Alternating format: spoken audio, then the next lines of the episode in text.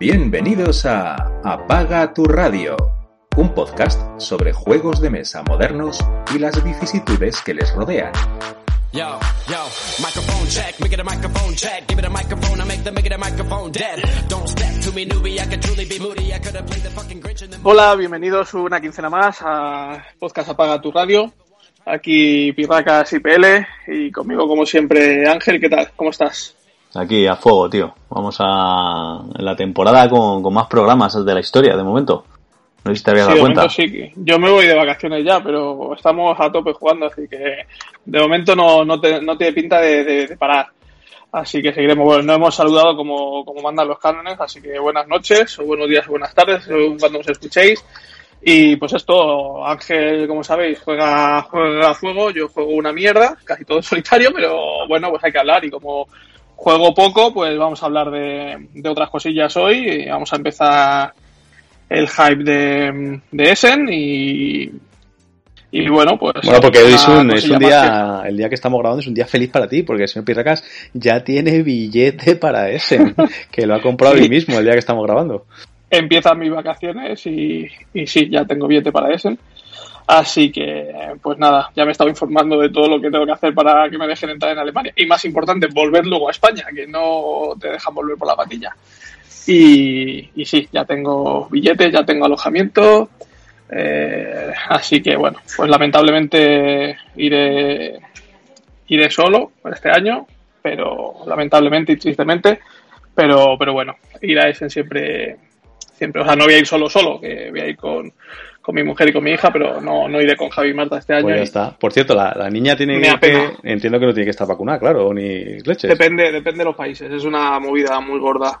Depende del país de entrada y del país del que sales, pues hay unas leyes u otras. En Alemania, los niños menores de 6 años están exentos Ah, para guay, volver. guay, guay, España, los niños menores de 12. Para entrar en España, menores de 12 están exentos, pero bueno, para Alemania sí.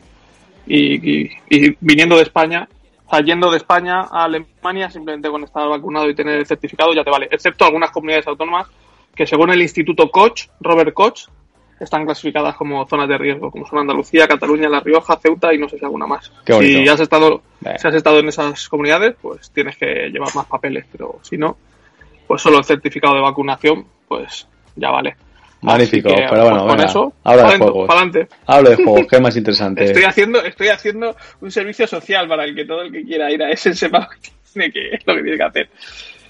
Así que bueno, pues lo que hemos comentado, vamos a hablar de cositas. Ahora sí, esta semana tenemos varias novedades que ha jugado Ángel. Y alguna la he podido probar yo también. Nada espectacular, Otras ¿eh? otras Nada novedades, como siempre, espectacular. no, nada espectacular. No, no creo que este sea el programa en el que hablemos de los mejores juegos de, de la historia. Yo creo que yo creo que tendrán la- el nivel medio puede ser más bajo de, de todo nuestro de nuestra historia, pero pero bueno, yo Bueno, creo que tampoco cosas- hay ninguno infame, ¿no? Cosas infame, interesantes. infame no hay Pa- ninguno. para mí hay uno, para mí hay uno, pero bueno, eh, luego ya que la gente elija, yo voy a, o sea, sí, pues hay, de todos ahí tiene su público, cada uno, eh, alguno, que no soy yo su público, pero que el juego no está mal, pero bueno, ya lo, los iremos hablando.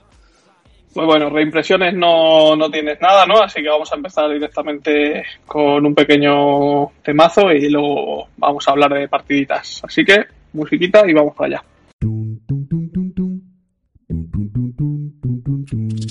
Aquí te pillo, aquí te mazo.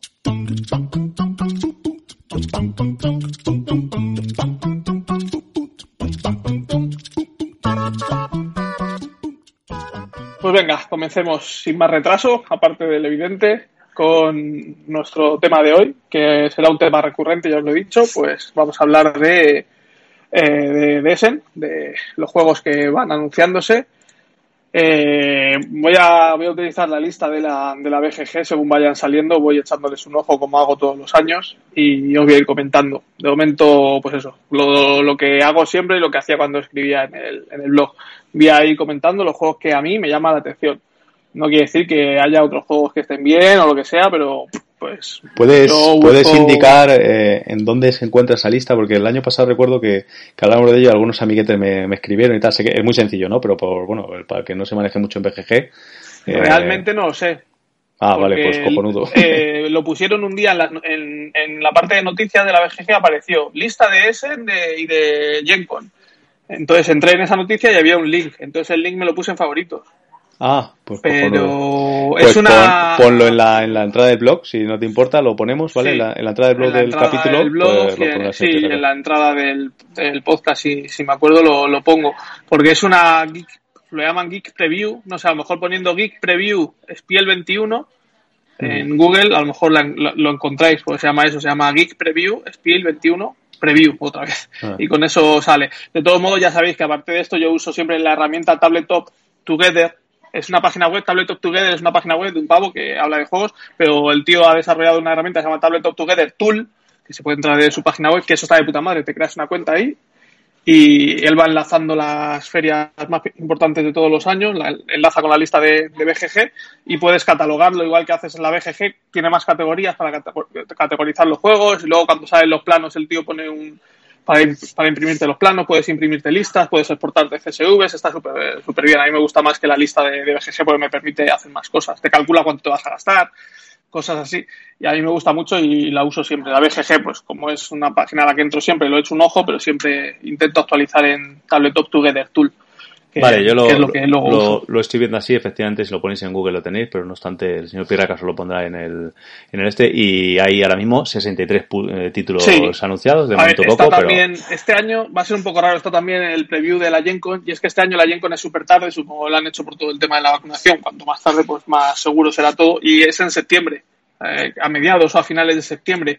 Eh, sabéis que siempre la GenCon es en agosto, eh, a primeros de agosto, mediados como muy tarde, este año es del 16 de septiembre al 19 de septiembre y luego es, Essen es del, del 14 de octubre al 17 de octubre, o sea, se llevan a llevar un mes de diferencia, o sea que prácticamente las dos listas van a ser van a ser calcadas, quizá pues eso, normalmente la GenCon tiene más presencia de editoriales norteamericanas, aparte de mucho más rol y todo esto, y, y, será un poco más Eurogamer, pero bueno, ya sabéis que últimamente pues la, las empresas también hay muchas editoriales americanas que ya están empezando a, meterse en el mundo Eurogame, Eurogame y, empresas o editoriales europeas están metiendo en el mundo, en el mundo temático. O sea, se está un poco mezclando todo, pero bueno, ya sabéis cómo, cómo van. No me voy a enrollar más. Lo que decía, los juegos de los que voy a hablar, como sabéis, pues raro, será raro que eh, meta un juego que no tenga modo solitario, porque normalmente lo suelo descartar, ya tiene que ser muy, muy interesante para que lo meta.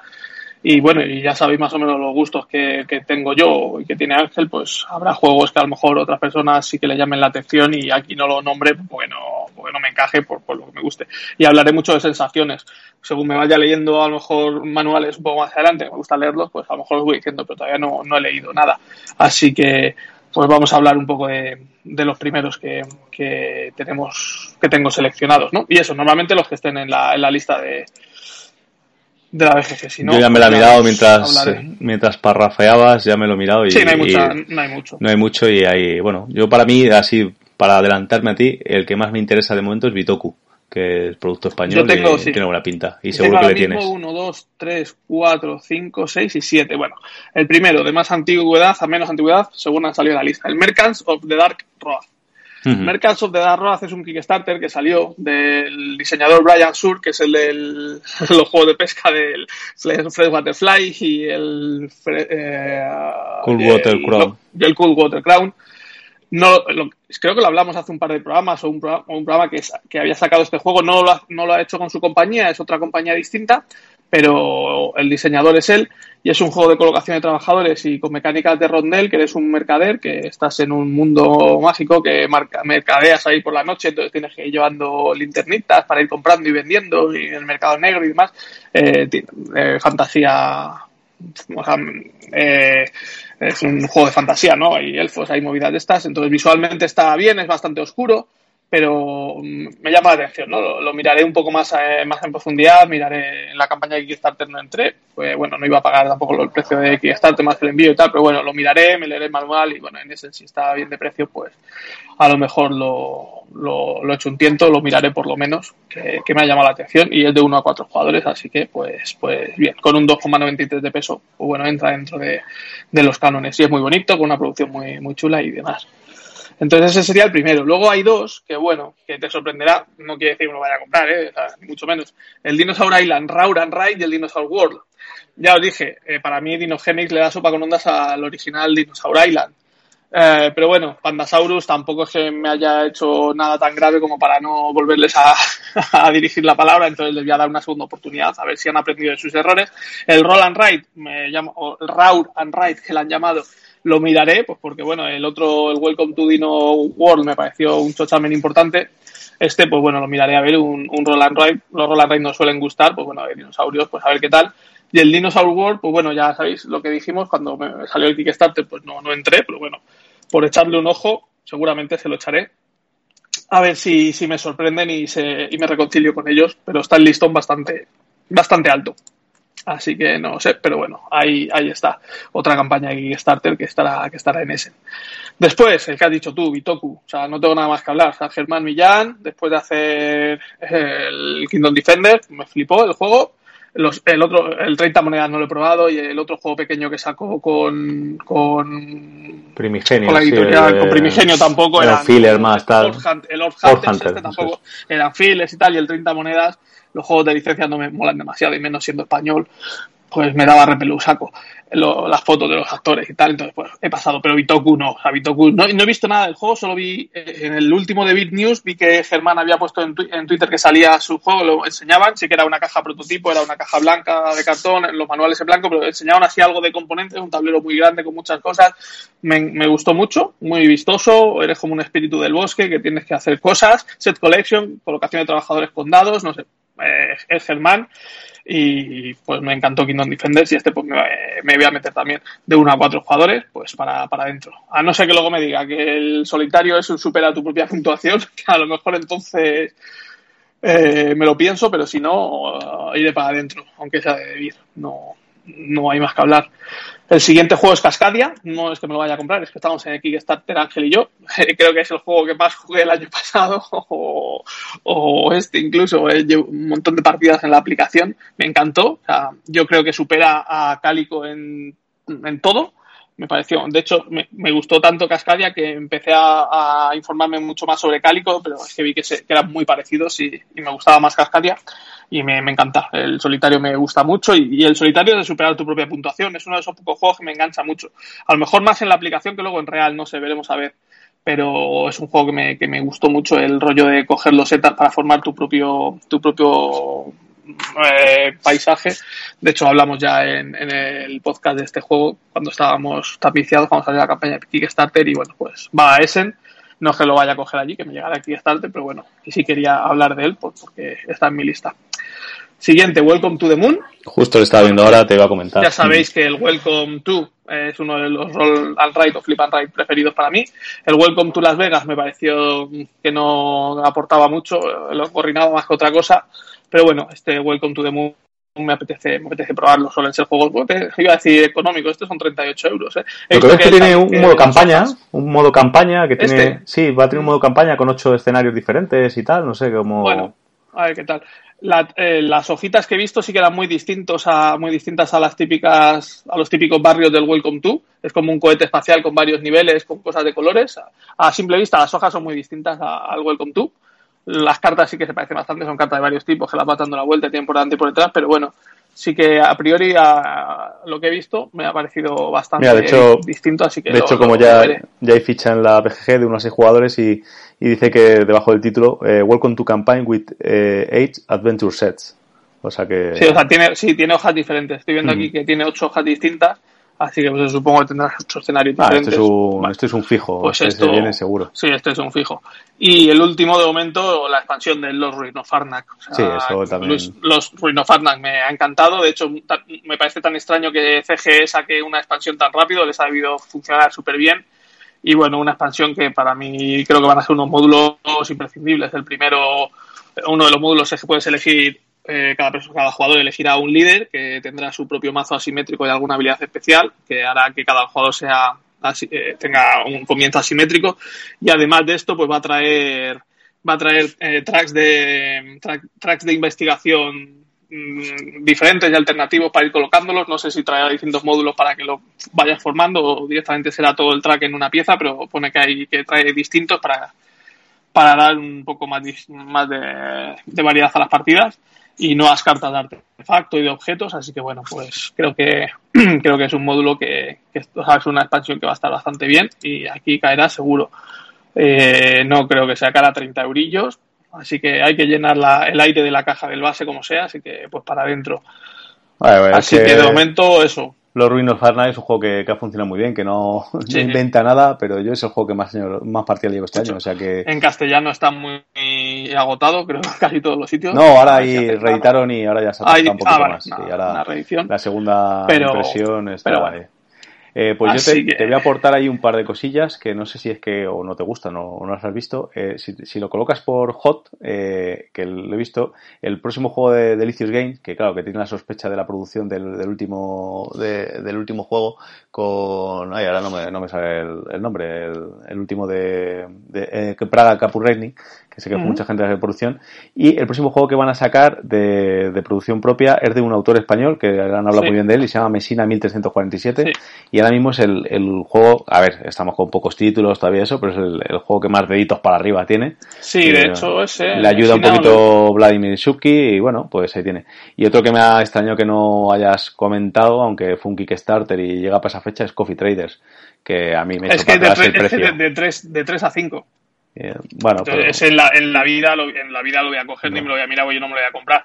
Jugarlo seguramente sí, porque mm. ya sabéis que bueno, es un juego de café, el café me, me, gusta, los juegos de café me gustan, pero en la vida me voy a fijar en un juego de 3 a 5 de primeras, porque no, no entra dentro de mi, de mi scope.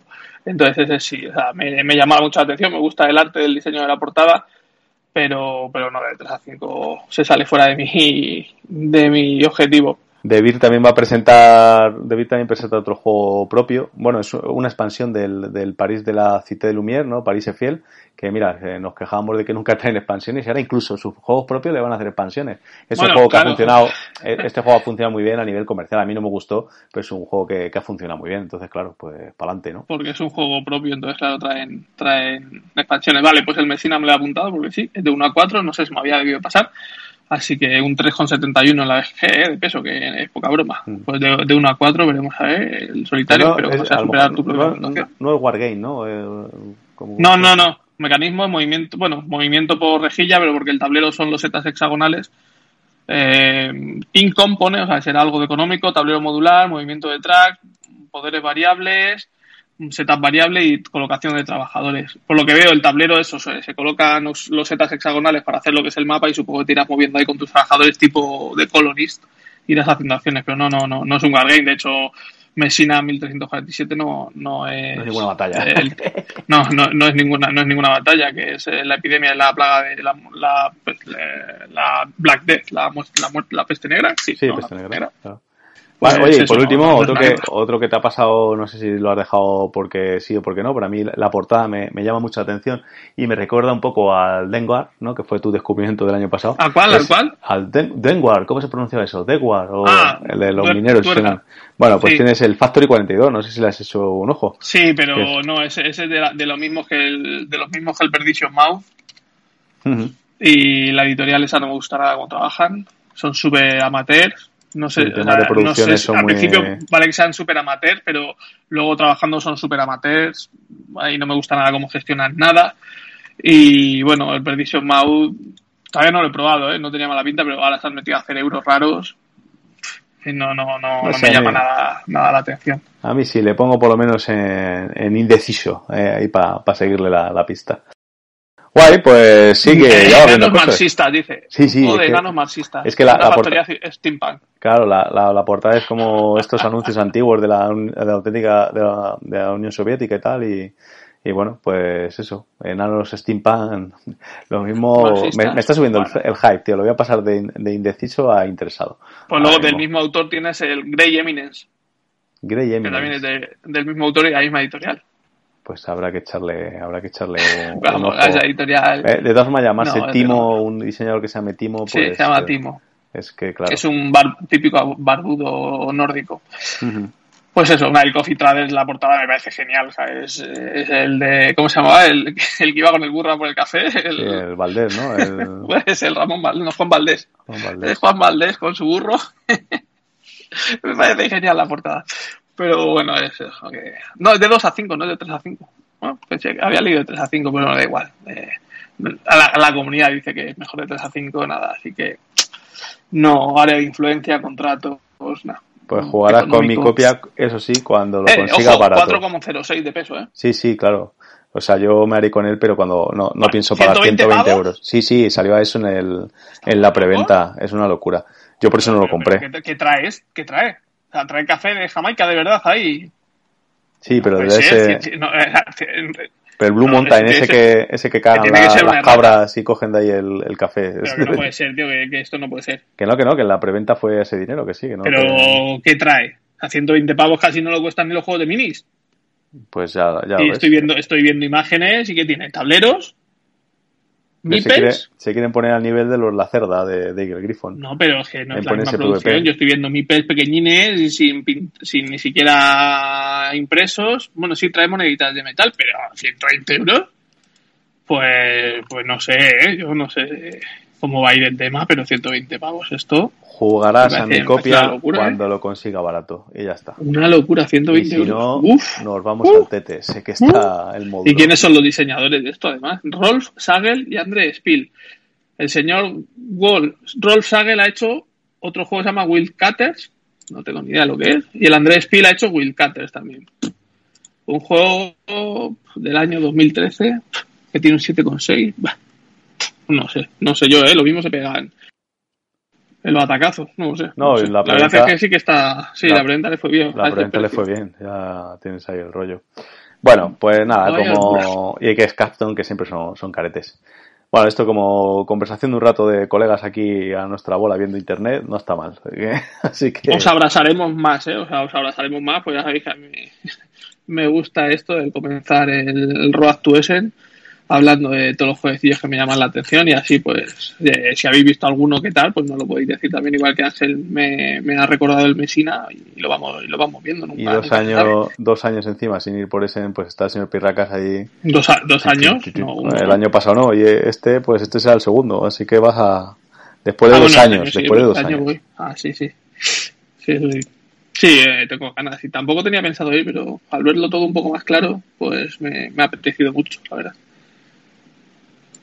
pues, pues eso, así que os seguiremos abrazando cada programa y luego pues en ese nos haremos las pildoritas, ya lo sabéis, y esas cosas que solemos hacer cuando vamos para allá. Así que si no quieres hablar de nada más en esta primera parte del programa, pues pasamos directamente a, a nuestras partidas. ¿Qué? ¿Qué dices? ¿Algo o no? A por ¿Te callas? A por ellas. Pues venga. Juega o muere.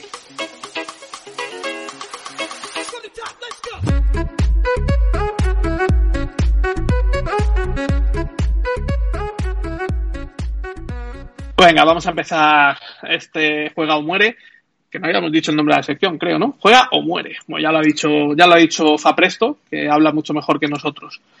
Eh, desde aquí un saludo, Fapresto, muchas gracias. Por encima, la mayoría de los juegos, la mayoría de los juegos que voy a hablar hoy los he jugado con él, que es un, un placer volver a tenerle en la mesa. Que... Sí, siempre es un placer tener a Fapresto en la mesa o, no en la mesa. Siempre mm. hablar con él es un placer, la verdad. Vale, pues vamos a empezar con el primero que es Prehistories, un juego de 2020 que va a sacar ahora, ¿no? Tiene que estar a punto de llegar, si no ha llegado ya, creo que llegaba este viernes a, tiendas, ¿lo saca de Bill, puede ser? Maldito. Maldito. Maldito. Y es un juego de 2020, tiene un 7,4 en la DG con 51 votos, así que cogedlo con pinzas. Un juego de 2 a 5 jugadores, media horita de partida para 8 años o más y un peso de 1,50. O sea, los diseñadores Alexandre Emerit Benoit Turpin, que ese es el del Welcome To. El artista o la artista es Camille Choshi y la editorial original de Flying Games. Y bueno, y en español, como hemos dicho, pues maldito. Ahora, ahora me cuadra un detalle que dijimos cuando lo jugamos, eh, que dijimos que tiene unos objetivos de, de, partida, que dijimos, anda, esto se parece al Welcome To, pues mira, de, ahí nos viene de que uno de los diseñadores eh, es él. Bueno, esto empezamos todos con un, con un mazo simétrico de, de unos eh, cavernícolas, ¿no? Eh, que tienen, van numerados del 1 al 6, que es la fuerza, lo único que sí que, que, le da diferencia a cada mazo es que eh, los mismos del 1, los del 2, los del 3, aunque tienen el mismo número de cartas, sí que tienen luego otra numeración pequeñita que es la velocidad que tienen.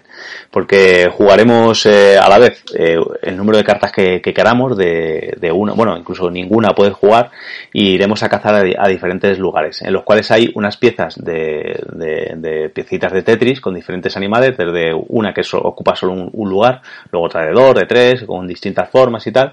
Y entonces el más rápido empezará a cazar, pero tendrá menos fuerza, ¿no? Entonces hay sitios que depende a, la pieza más grande que vaya, se supone que hay más animales, ¿no? Porque hay, eh, hay animalitos de, pues eso, desde, desde unos peces que vas simplemente a pescar a, a unos mamuts, etcétera, ¿no? Eh, entonces con la, con la fuerza que vayas, eh, pero a lo mejor sí tienes mucha fuerza, pero no llegas a por la presa porque eres más, más lento, ¿no? Y sobre todo, las de menos valor sí que se van a, se van a ir rápido. Bueno, con estas piezas que vas ganando por, por cazar, luego las vas colocando, tienes una cuadrícula, que todas las tenemos eh, casi igual, esto es uno de los fallos que tiene el juego, que ahora lo comentaré, eh, en la cual vas a, con unas eh, reglas de, de, colocación, como en todos estos juegos, pues vas haciendo tu, tu construcción de, de, de la, ficha star de Tetris, ¿no?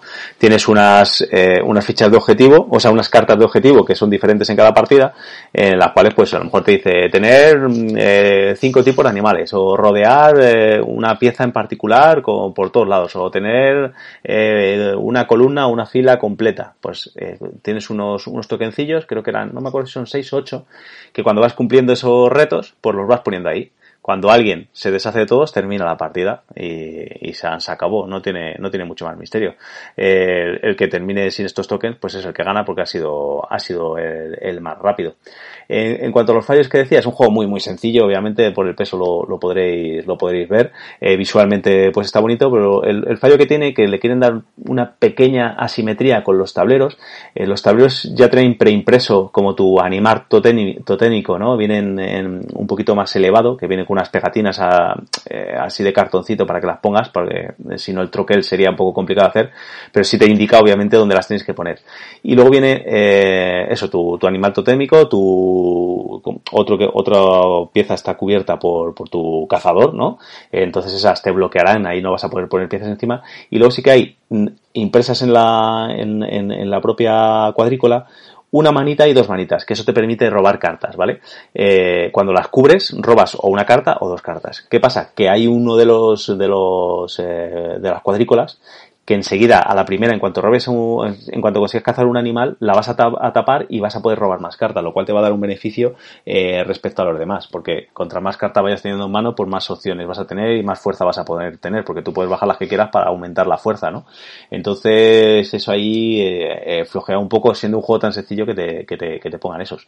El tema de robar cartas es, eh, si no consigues cazar ningún animal, vas a poder robar más cartas para darte esa ventaja. Si lo consigues cazar bien, pues te da cartitas también y si lo consigues cazar pero te ha hecho una herida porque no has llegado a la fuerza total que necesitas, pues te va a dejar con, con menos cartas todavía. Así que pues eso, el, el gestionar tu mano pues es, es, importante, ¿no? Lo que pasa que también en la primera partida, o sea en la primera ronda, que todos empezamos con tres cartas, es un poquito azaroso el que a uno le puede atacar las cartas más potentes y de principio ya ir un, un poco más, más fuerte eh, que, que, a otros, ¿no? Pero bueno, es un juego muy sencillo, muy rápido, que tampoco le vas a dar más vueltas porque tenga un par de errores de, de diseño de que tampoco te matan la partida, ¿no? Lo hacen entretenido y bueno, como jugamos a 5, eh, has dicho que era de, de 1 a 6, puede ser, o de 1 a 5. Eh, no, de 2 a 5. De 2 a 5, pues claro. No tiene solitario. A 5 su máximo, pues sabiendo que este este panel está un poco descompensado, pues si lo jugáis a menos de 5, pues le quitáis y, y, no tiene, no tiene mayor historia, ¿no? Eh, el arte, pues bonito, de tipo juego francés y bueno, pues un jueguinchi, ¿no? No, no soy su, su público objetivo, pero es un juego que, que no está mal, ¿no? Eh, le puedes, le puedes probar eh, un la, poquito. La artista es, es una, es una mujer, que no sabía si era mujer o hombre, es mujer, Camila, Camil, y es la misma ilustradora del, del Edenia, que ese juego lo compraron Javi y Marta en un en que fuimos que era como de carrera de ovejas por el espacio, muy gracioso. Y Hay de Micrópolis también, estoy viendo. El, el Micrópolis, sí, que, es, el, que es un juego decente. muchos sí. programas de, de, hormiguitas. Es la misma ilustradora, bueno, es una ilustradora francesa con un arte muy cartoon, que muy, muy vistoso. Y bueno, pues este Prehistory, lo que has dicho, me recuerda un poco a, a los Crowds, está la peli de, de, de, de, no sé si es de Disney o de Pixar o de quién mierda es, pues así de ese, de ese estilo, ¿no? Sí, ese tipo de bueno, cavernícola, no, sí, verdad. No me llama mucho la atención. Sí, no, no te. A ver, pues si un día te cruzas y, y, lo ponen, pues tampoco te vas a morir por jugar media hora, ¿sabes? Sí. No vas a luego decir, cabrón, es que me habéis puesto esta puta mierda en la. Pues vas a decir, pues bueno, pues ya está, pues he jugado un sí, juego, que no me ha matado, pero tampoco me ha, tampoco eso, tampoco te, te va a hacer no dormir por la, por la noche. Así que pues eso es, empezamos. Prehistorias lo han llamado en castellano, ¿no? Prehistorias. Prehistorias, sí, pero de como prehistorias. porque a ver, este, pues Lo, que lo que vas contando es luego pues, lo que tu, tu panel lo que está haciendo es pintar luego en la, en la cueva, en la caverna, ¿no? Pero es extraña, ¿no? La palabra prehistorias en plural, nunca lo había oído tampoco. Sí, que estás, estás eh, contando historias de la prehistoria. Es como. ¿no? Es, Prehistorias. Es un juego de palabras. Prehistories en inglés y ya está. Un juego de palabras un poco extraño, pero, sí, pero ahí Sí, claro, en inglés también. Normalmente no se dice prehistories. Bueno, sí, es un juego de palabras. Muy bien, pues para, no, no, lo había pillado, pero sí, pues eso, prehistorias o prehistories, pues eso. Lo tenéis, lo tenéis ya en tiendas en castellano y supongo que será económico porque tampoco la caja es pequeñita y tal, así que pues ahí, ahí está. Pues vamos a pasar al siguiente. Este juego ha dado mucho más que hablar porque ha salido en castellano también hace poco y bueno, han debido regalar los juegos con, con los cereales. Es Destinies, un juego que ha salido este año. Eh, tiene un 8 o un 4 en la BG, ojo, cuidado, 1400 votos. De 1 a 3 jugadores, un, número muy raro, ¿no? De 1 a 3. De 90 a 150 minutos las partidas, 14 años o más, un peso de 1,97. Jo, ya estamos, los diseñadores, son diseñadores de Polonia de por ahí, Miguel Golebiowski y Filip Miluski, los artistas Carolina Ajecredrat, Magdalena Letzinska, Irek Zielinski. La editorial original es Lucky Duck Games y en castellano lo ha traído Las Level. Eh, y bueno, ya digo, eh, salió el juego base y salieron varias expansiones. Supongo, al ser de Lucky Duck, puede que fuera un Kickstarter. Sí, fue un Kickstarter. De hecho, hay una de las un Kickstarter que habrá empezado a llegar ya. Creo que no ha salido una de las expansiones que era exclusiva de, Kickstarter. Pues eso, eh, los autores pues tampoco es que hayan hecho muchas cosas del otro mundo. Estaba viendo el, jet, el Jetpack Joyride, que también es de Lucky Duck, que está basado en el videojuego. Es lo que más me suena. Luego mm. tiene un juego que se llama Spaghettis y el otro y el otro y el otro compañero eh, Philip Milunsky el, CV que lo sacó Grana hace tiempo y creo que lo llegó a traer de Vid hace mucho tiempo que es de ir haciéndote con cartas como tu currículum vitae pero luego ha sacado juegos en, en Polonia por lo que estoy viendo aquí los títulos y no se han debido ni, ni, ni traer ni sacar de Polonia. O sea que no son juegos, eh, autores muy muy conocidos. Qué tal qué tal este qué tal está el juego bueno, a ver, voy a hablar, eh, voy a ponerlo claro que este lo volveré a traer, lo voy a, voy a traer en, en, unas reimpresiones porque me falta jugar la campaña. Solo he jugado una partida, el introductorio, y me ha parecido un juego correcto, entretenido. Bueno, un juego. Eh, es, eh, pasatiempo. Es, un, un pasatiempo lo primero, lo he jugado en solitario y hay dos maneras de jugarlo. Hay una manera que es una manera relajada, de que puedes ir descubriendo toda la historia, vas yendo por los sitios, descubriendo la, lo que hay. Y luego hay otro que juegas contra el tiempo, que sería igual que en el, en el Viajes por la Tierra Media, de que cada vez que haces un turno, pues te quita un evento y... en Viajes por la Tierra Media, una de las actualizaciones que sacaron en la app era para jugar en modo relajado. Para jugar eso, que, vayas tranquilo, veas todo, leas todos, eh, levantes todas las piedras para ver toda la historia y, perderte, y no perderte nada. lo, primero que, me tenía asustado era el tema de, Last Level, ¿no? Que, que la versión en castellano, pues la verdad es que son muy habituales de cometer errores, diría que es casi la, editorial o distribuidora, porque no sé cómo se denominan, que, más errores comete. Y este, bueno, de momento no he encontrado nada, nada grave. Sí que he visto en algún foro alguna cosilla, pero muy, muy, eh, muy nimia, ¿no? Eh, el juego eh, es entre eso, entre un, viajes por la Tierra Media, sin llegar a ser eso, y el juego de ellos mismos, de, estos de Lucky que también saca las level de, ¿cómo se llama ahora? De investigación, esto y... El Detective. El, no, Detective no, es otro que sacan estos. Eh, bueno, ahora, ahora se me, se me ha ido de las. Durante la esta, seguro, seguro que me viene, ¿vale? Eh, Crónicas del crimen. Crónicas del crimen, ese que vas. El que se juega con el móvil, ¿no? Ese es, pues esto también necesitas un, necesitas un, móvil porque las cartas van a tener casi todas, bueno, todas tienen un código QR en las cuales interaccionas con ellas con, con el móvil. Yo lo jugué en la tablet y justo con la cámara delantera era, era cómodo, era, era cómodo irse un inciso. Dime con los, con, los códigos QR chulos que se pueden hacer ahora mismo, lo, lo, mal que lo han diseñado las cartas. Sí, que muy feas. La carta está chulo, pero han puesto un código QR negro sobre blanco, así, ¡pua! Yo qué sé, se pueden hacer códigos QR chulos. La integración del diseño es. Y, tal, o sea, y parece que lo han puesto ahí. La integración del diseño te, rompe todo el te rompe mm. todo el, tema. O incluso ni un código QR. Ahora mismo la, hay una aplicación eh, hecha por un fan, que coges una carta de Wingspan, la pones con la aplicación, te reconoce la carta y te, pone el cantar de cada pájaro. Simplemente te hace un reconocimiento de la imagen, pues algo así podían haber hecho sin código QR ni pues siquiera. Esto te lo han puesto ya queda muy feo. y tal. Bueno, esto es un juego que, se podía jugar casi perfectamente solamente en la app, pero bueno, te dan el artificio de, ponerte un escenario al, estilo, eh, eh, ¿cómo se llama este? El del Seven Continent, eh, que vas ampliando, ¿no? Y vas, eh, vas explorando, ves tu loseta y está en gris las losetas de alrededor en ortogonal, ¿no? Y luego puedes ir explorando y se te van abriendo, se te va abriendo el mundo. Y luego tiene unas miniaturas eh, vistosas, lo que pasa son chiquititas, en, en, en, las fotos a lo mejor no lo apreciáis, pero son son quitando el, el monstruo final, que, que, te hace un spoiler ahí directamente, porque te, se ve que va a ser el monstruo final, ¿no? Todavía no lo he jugado, pero es eso. Pero son unas miniaturas muy, muy, muy chiquititas, ¿vale? Son, pues como estos, los soldaditos casi de, de estos que comprábamos cuando éramos pequeños en, en los kioscos. Eh, y bueno, pues tú eliges un personaje, eh, le, lo escaneas y, y, tienes que ir cumpliendo una historia y aparte ir viendo tu destino, ¿no? Preguntando a los aldeanos, a la gente que te vas encontrando, si sabe algo de tu destino, ir, ir, ir haciendo un poco aventura para ver qué es lo que tienes que hacer para, para ganar la partida, ¿no?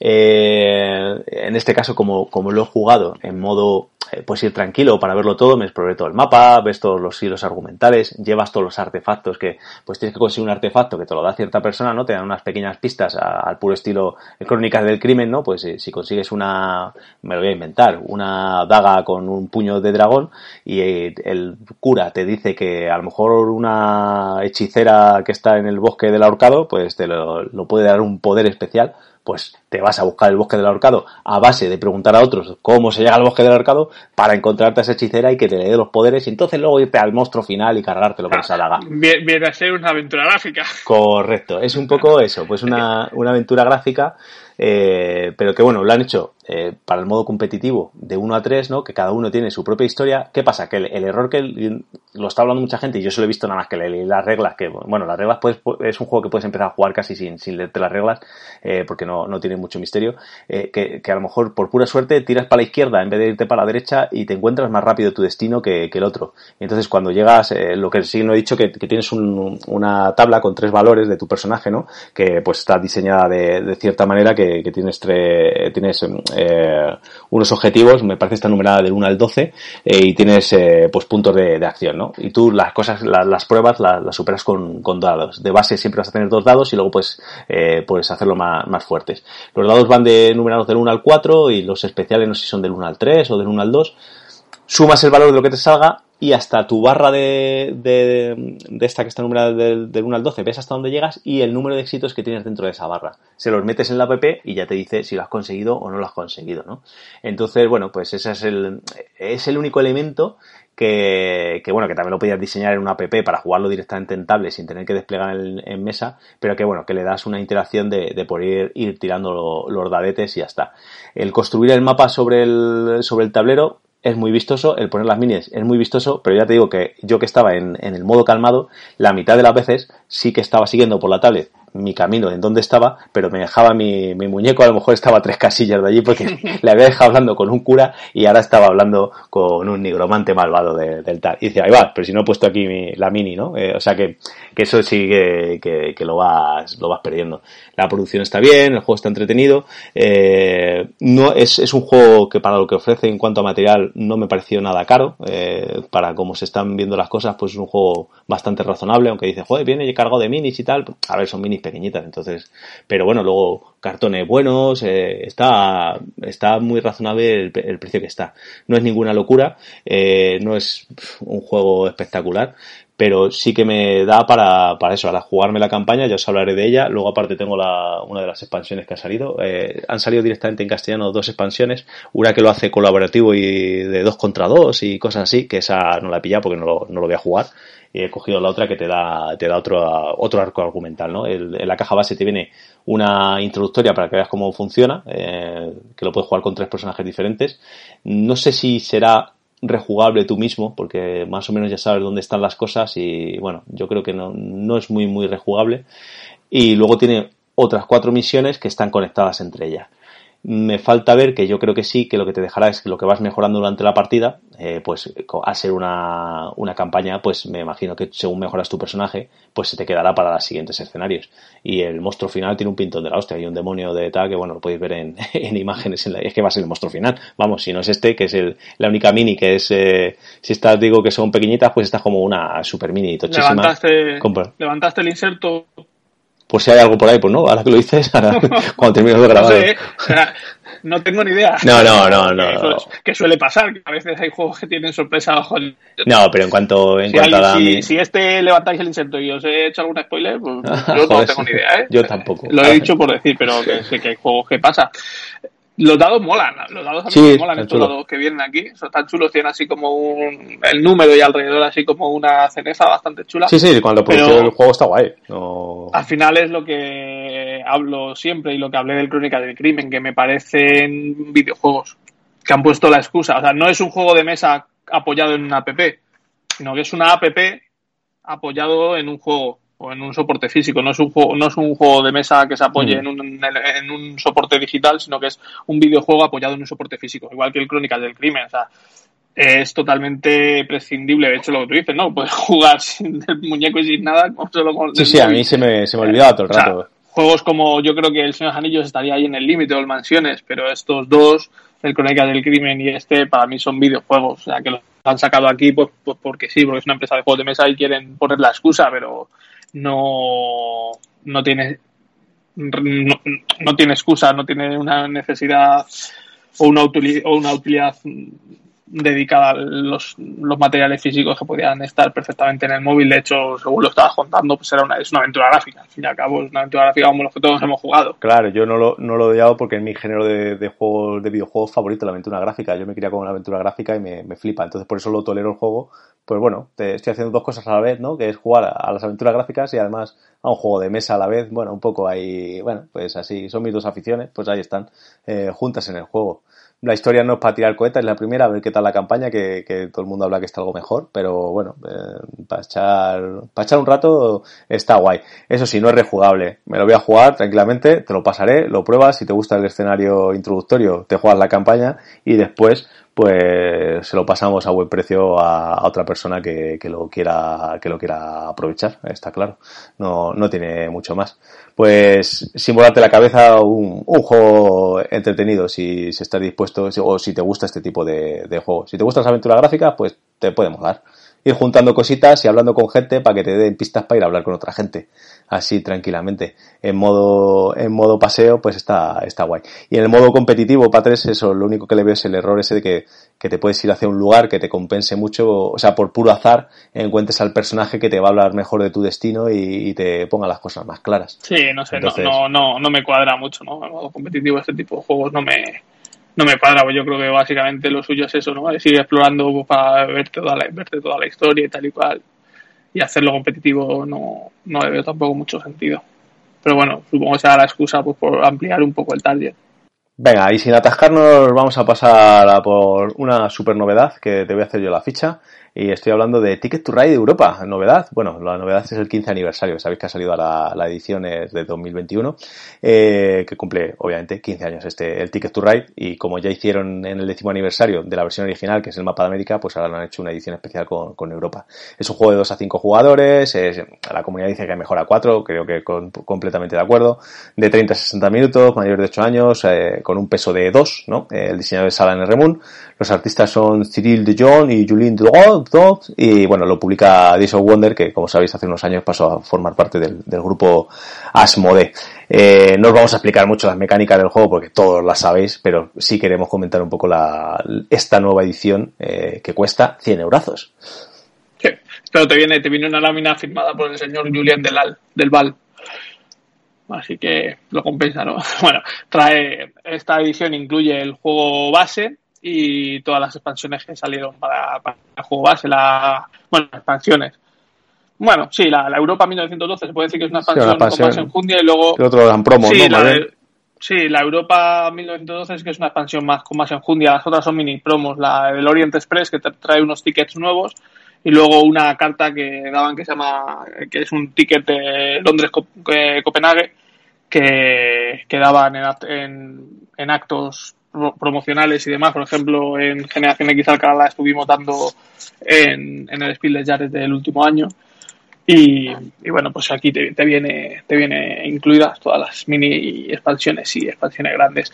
La caja es inmensa, se sale fuera de todos los cánones, no entra en, en una estantería Kallax es del mismo tamaño que la del, la del décimo aniversario de Estados Unidos y tenéis esa caja es igual y nos ha dicho nuestro amigo Raúl que es igual que la del Hellboy de Kickstarter pero es muy grande, es casi 40 centímetros de, por, por lado, es cuadrada, es muy, muy grande. Insultante. El tablero evidentemente, sí, insultante, el sí, sí, muy grande, ya no tengo ningún juego tan, tan grande de, de lado. Eh, el tablero es también, evidentemente, más grande que, que, el tablero original. Por lo tanto, lo que muchos habréis dicho, los trenes no son, no son compatibles. Los otros los puedes usar aquí porque al ser más pequeños, pues bueno, pero estos son más grandes y entonces no te, no te caben bien en los tableros normales, ¿no? Ostras, pues en eso, claro, ahora hablando de eso, claro, no había caído yo que en los mapas no vas a poder jugar con esos trenes. Claro. Si tienes el de Estados Unidos el del décimo aniversario, el del 15 aniversario, pues sí, esos trenes los puedes intercambiar, pero los de la edición aniversario no los puedes usar para los tableros básicos porque se te van a salir, o los tendrás que poner así medio escalonados, ¿no? Eh, y bueno, pues eh, dentro de la caja había un inserto al más puro estilo eh, eh, Days of Wonders, con cajitas metálicas por cada, por cada color. Y dentro de la cajita metálica, pues te vienen los trenes y, y, las estaciones. Las cajitas están muy chulas, son de metal, como he dicho, cada una en un idioma, viene una en castellano, que se llama Estrella Violeta, luego una en ruso, no sé leer, una en un idioma nórdico, que es marrón, que se llama Askeladen, una en inglés, Western Postal Express, y una en francés, que se llama Royal del Val, cada una de un color. Los colores no me gustan demasiado, morado, gris, marrón medio oscuro, rojo y azul, pero bueno, y luego cada, cada color, los trenes de ese color son vagones, pues, de personalizados de distintos tipos, ¿no? Pues eh, unos son como troncos de madera, otros son como bobinas de cobre, otros son automóviles, otros son eh, como cisternas de, de, combustible. Bueno, cada, cada, cada jugador lleva un tipo de un tipo de trenes que quedan muy vistosos y tal. Las estaciones pues están de plástico, chulas. Bueno, pues bien, que el juego es muy es muy llamativo. Las cartas de tickets igual pues tienen un dorso distinto y el bueno, el dorso del anverso han cambiado el arte y un poco el diseño de las cartas también las han cambiado, como hicieron con el, con el de Estados Unidos, pues es para, a ver, cuesta 100 pavos, que es un precio muy caro, pero bueno, ya sabemos que el de Estados Unidos se convirtió en un objeto de coleccionista, de coleccionista como se va a convertir en este, son tiradas limitadas que cuando se acaben se acabaron y luego si las queréis, pues tendréis que pasar por el mercado de, segunda mano y de 200 pavos no te va a bajar ninguna copia, 200 mínimo, este seguro más caro porque el de Estados Unidos salió, salió más barato de PvP.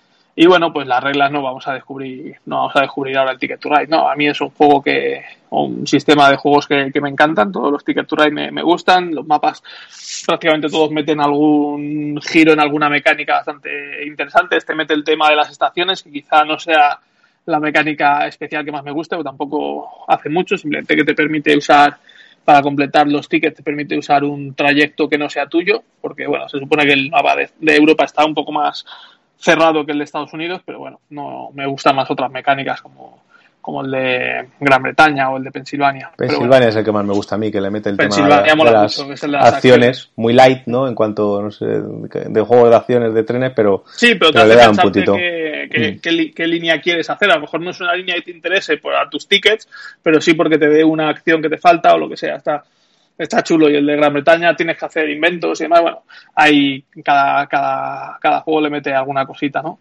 Y bueno, este también le mete el tema de los túneles, que el Estados Unidos no tiene, que cuando vas a construir a través de la montaña túneles, pues vas un poco a ciegas, no sabes cuántos, cuántas cartas vas a necesitar. Sabes cuántas vas a necesitar al menos, pero puede ser que luego necesites alguna más y si no tienes, pues la has liado.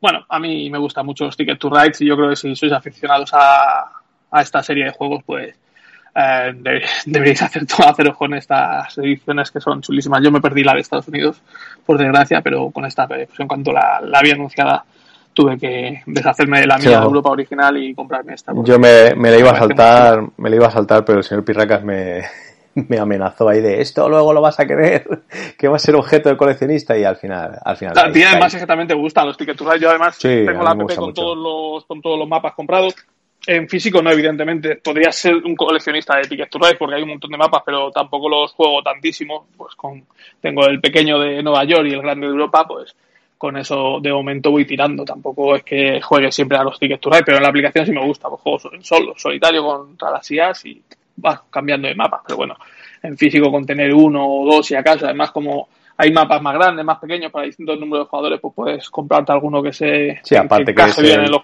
es el típico que en los Asmode Day o en las rebajas de invierno o en las rebajas de primavera o te sale y te haces con todos por, por cuatro perras y los tienes ahí cómodo en, en, la app, está, está guay. Yo tengo, yo solo tengo, hasta ahora solo tenía el, el, Países Nórdicos, que es un especial para dos y tres jugadores, que, que, funciona muy bien. En físico solo tenía ese, bueno, y en Nueva York, en chiquitito. Así que, que mira, pues he esperado a hacerme con este del Europa en, en, con esta edición, pues ya ahí, ahí lo tengo a ver ahora qué hacemos con... Raúl se quejaba porque los nombres del mapa venían en, en, los idiomas originales de cada país, pero bueno, los nombres de las ciudades es un tema un poco delicado, ¿no? Pues traducirlos, pues traducirías algunos, pero es que hay países en, en, castellano, por ejemplo, hay ciudades que las conoces con el nombre original y otras que las conoces con el nombre traducido, y porque traducidas a lo mejor te suena raro, bueno, es un mm. poco peculiar. A mí me parece bien que se respete el nombre de cada ciudad en su idioma original. Por ejemplo, Copenhague, pues a Copenhague pues pone Copenhague y al principio lo ves así escrito con tantas H entre medias y dices, hostia, qué cosa más rara. ¿Qué es esto? ¿Qué es esto? bueno, luego lo ves en el mapa y a poco que sepa de geografía ya te, te apañas, ¿no? Y además en, los, en las cartas de tickets como en el original te pone más o menos dónde está cada una de las ciudades, así que se, ve rápido. Te acostumbras, pues ya te digo, yo tengo este países nórdicos que, además es eso, que, no te sabes ni una ciudad. Te lo sabes, claro. claro. y países nórdicos o cuando juegas con el de la India o lo que sea, y que en la, en, la, cartita te viene el mapa del punto a punto y más o menos, aunque no más chungo, más chungo es cuando juegas algún Railways o The World of Nippon o lo que sea, que ahí sí que no te viene ninguna ayuda de dónde están las ciudades y cada vez que tienes que buscar una ciudad te vuelves loco, porque encima se tapan con las losetas de vía. Pero bueno, esto es un juego familiar que a mí me parece o sea, no sé, eh, hay alguna persona que conozco que no le gustan, pero yo creo que es un juego genial, ¿no? Para jugar en familia o con gente que no es muy jugona. Además, eh, suele funcionar también bien con la gente que juega más, porque es un juego que puedes jugar muy en serio. Sí, a, bloquearte. A, bloquearte, o sea, es un parece, juego parece mejor el, el original. Parece mejor el original porque el Europa al darte las, las estaciones estas que te permite utilizar. Sí, pero te quitan puntos al final. Si las usas te quitan puntos. Mm pero está, está muy entretenido.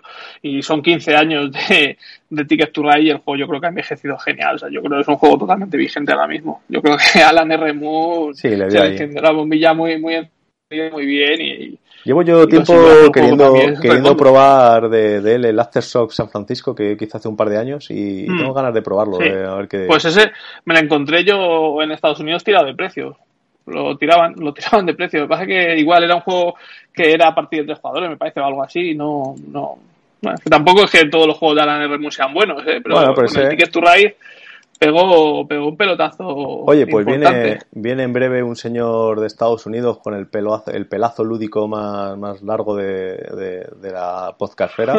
A lo mejor si le caben en, en, la maleta y está baratito, pues a lo mejor le podemos decir que, que nos los traiga a cierto republicano. Bueno. Oye, pues, más tiempo, más tiempo del necesario le hemos echado al final a Ticket to Ride. No, yo creo que se merece todo lo que se le eche a este Si tenéis 100 pavos, pillarlo, que luego lo podéis vender. No, 100 pavos. Y si tenéis el original, lo vendéis como he hecho yo, baratito, 25 30 pavos, y os sale el nuevo por 70, por 60. Ya, pero hay, un problema que, que has dicho tú. Si eres un coleccionista de Ticket to Ride, necesitas los trenes para jugar a cientos mapas. y si con esto no puedes, pues no te puedes hacer de, de tu original. Bueno, pero, si, eres coleccionista, a lo mejor tienes el de USA. Bueno, bueno, ya, o el del mundo, que tal. Bueno, hay, siempre hay, siempre hay colecciones. Ticket to Ride para mí es un. Siempre Clásico, Siempre a jugarlo. En el fondo del armario es como tener unos vaqueros y una camisa blanca, pues eso. Me parece buenísimo. Así que hasta aquí Ticket to Ride. Si no lo habéis hecho con él, corred, que luego se acabarán las ciudades y os arrepentiréis como me ha pasado a mí con el de Estados Unidos. Si alguien quiere venderme un Estados Unidos décimo aniversario por un precio decente, estoy abierto a, a ofertas, ¿eh? Así que ya sabéis, pues nada, vamos a cerrar hasta aquí Ticket to Ride y nos vamos con el siguiente que te voy a hacer la ficha yo. Es un juego de 2020, es Nidavellir, tiene un 7,8 con 3.400 votos, de 2 a 5 jugadores, de 30 a 60 minutos, una edad recomendada de 10 años o más, 2,18 sobre 5. El diseñador es Serge Laguet, el artista Jean-Marie Minguez, eh, y la, la, editorial original es GRE Games, G-R-R-R-E Games. Creo que es la editorial original. No sé, en castellano también lo he traído maldito. Sí, este trajo maldito es un juego de esos que, que ni ¿Nada más que juegas a juegos de maldito o qué? Sí, pues debe ser.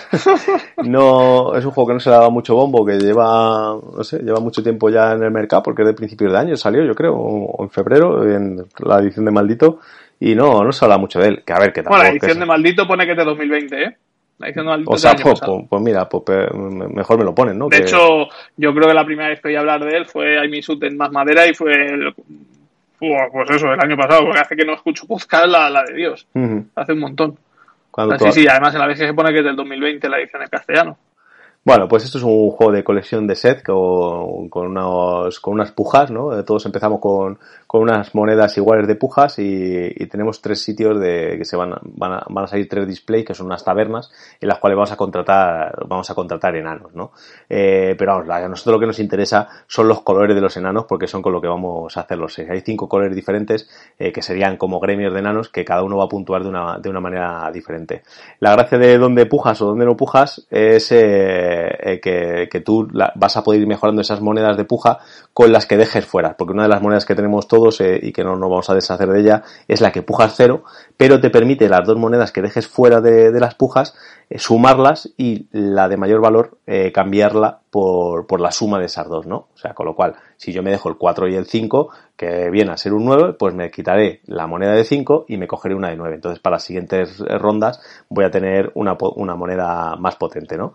Eh, lo, lo, gracioso también está en que no hay varias copias de cada moneda, sino que según se vayan quitando las monedas, pues algunas no las vas a poder conseguir y el que consiga la de 25, que es la más grande, pues de esa solo hay una y, y no, no hay tu tía. Eh, la gracia de los gremios es que cada uno puntúa de una manera diferente. Eh, por ejemplo, el, verde, pues contra más cartas tenga, te va a ir sumando el cuadrado del anterior. El morado eh, tiene otra manera exponencial que al principio va de menos puntitos, pero luego contra más cartas moradas tengas, más enanos del valor morado, pues más puntos te va a dar. las rojas son el que más tenga, o sea, son los puntos que lleva, pero además el que más tenga va a doblar su moneda de mayor valor. Los naranjas son de estos que se multiplican sobre sí mismos. Tienen unos valores de 0 a, 2, eh, luego hay una especial que tiene 3, que ahora os contaré, y eso lo multiplicas, el valor que tenga la propia carta, por el número de cartas que tengas. Y finalmente las azules, que simplemente son los, los, puntos que tengan, que habitualmente son más altos que, que, los de otras cartas. Así te vas haciendo con, con los sets y aparte cada vez que cumplas el tener un set completo de cada uno de estos enanos, vas a poder adquirir un, un héroe, que estos te permiten romperte las reglas, darte unos beneficios extras, eh, darte más, eh, más rangos, que son lo, cada, cada carta que pones nuevo te da un rango, pues eh, estas tienen impreso a lo mejor varios rangos mismos, entonces se multiplicarán por más, eh, más cosas, etcétera. Hay algunas que te dejan eh, una muy potente, por ejemplo, que, que las llaman de las, de las especiales te recomiendan no jugar al principio con ella, eh, te permite no poner tus pujas, es como una divina, ¿no? Entonces cuando los demás ponen su moneda, pues ya vas tú y, juega, juegas tus cartas, ¿no? Como, como, pistas, ¿no? Estás viendo lo que tienen los demás antes de eso. Eh, vas jugando así, son, hay dos eras, de las cuales tienen cuatro rondas, de las cuales en cada una vas a adquirir tres cartas, porque hay tres tabernas, y con eso te haces tu, tu cuadrito de enanos y conseguir los mayores puntos posibles. En caso de empates, hay un sistema que tienes unas gemas que tienen una numeración, el que tenga el número más alto en ese momento gana el empate, pero le da al, con el que ha empatado, le da esa gema y se queda la suya de menor valor. Con lo cual el siguiente empate contra la misma persona, pues lo vas a, lo vas a, ganar tú y no vas a ser siempre el parguela que, que te queda sin, sin ganarlo hay uno de los poderes de, estos héroes que, por ejemplo, te sube una, esta gema a nivel 6, que es el, mayor que sería, y además no la tienes que intercambiar con nadie cuando, cuando haces un empate, o sea que siempre vas a ganar los empates. Y así un montón de, pequeños detallitos que al final es lo que le da un poco de chicha al juego, que si no sería un juego muy muy sencillo, pero que al final en medio de te echas una partidita, se te queda agradable eh, y, y, bueno, me, me ha parecido un juego majete. No inventa nada, pero sí que yo le he echado en, en, nada de tiempo, le he echado casi 15 partidas, porque juegas enseguida, aparte de una implementación, las primeras partidas juego en físico, pero tiene una implementación en Board Arena que, que, funciona muy bien. Justo antes de grabar se lo está enseñando al señor Pirracas así en un momento, que hemos jugado en 20 minutos con explicación y todo, 25 minutos, para que lo probaras. Y bueno, ahora os dice sus sensaciones de que bueno, que son, pues que está bien, un juego normalito, eh, que no inventa nada, pero, pero que ahí está, ¿no? Comentar que el autor, me estaba gustando mucho esto de decir otro juego del autor y eso para tener referencias. Eh, el autor es el mismo que el Shadow Over Camelot, por ejemplo, y que el Adastra. El Aquello era de Days of Wonder, ¿no? Shadow, sí, el Shadow Over Camelot me parece un juego muy chulísimo con... Eh, con Traidor, muy, muy chulo, un cooperativo, pero con Traidor me pareció bastante chulo. Y el Adastra me pareció infumable. Ojo, y Misterio de la Abadía también, pone por aquí. Misterio de la Abadía, sí, también. Y Mare Nostrum, que, es, un, es un buen juego, yo lo jugué hace tiempo y es un juego bastante decente de, conquista, de civilizaciones y tal. Y el ilustrador, Jean-Marie Minguez, es un francés que ha trabajado en cómics y es el, y, ha hecho su, y empezó su carrera como colorista de los cómics de las tortugas ninja. Ahora, pues ya, ya me han vendido. Y, debió quedarse eso, todo su categoría como colorista en las Tortugas Ninja, porque este juego es, bastante par con colores, está muy...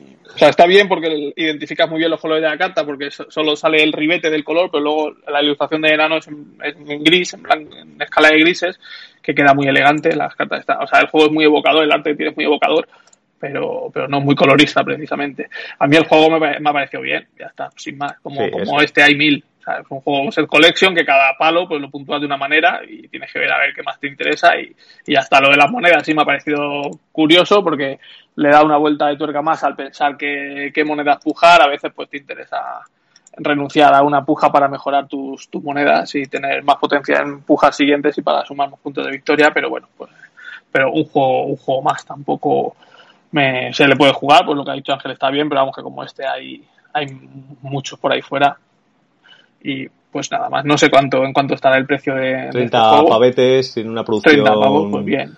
Tiene, estoy viendo algunas fotos a veces que tiene como un soporte para poner las monedas. Y, tiene un soporte para monedas, tiene sobre, sobreproducción. Tienes para unos eh, unos expositores de plástico tipo de esto de sujetar cartas para poner todos los héroes, ¿no? Los pones.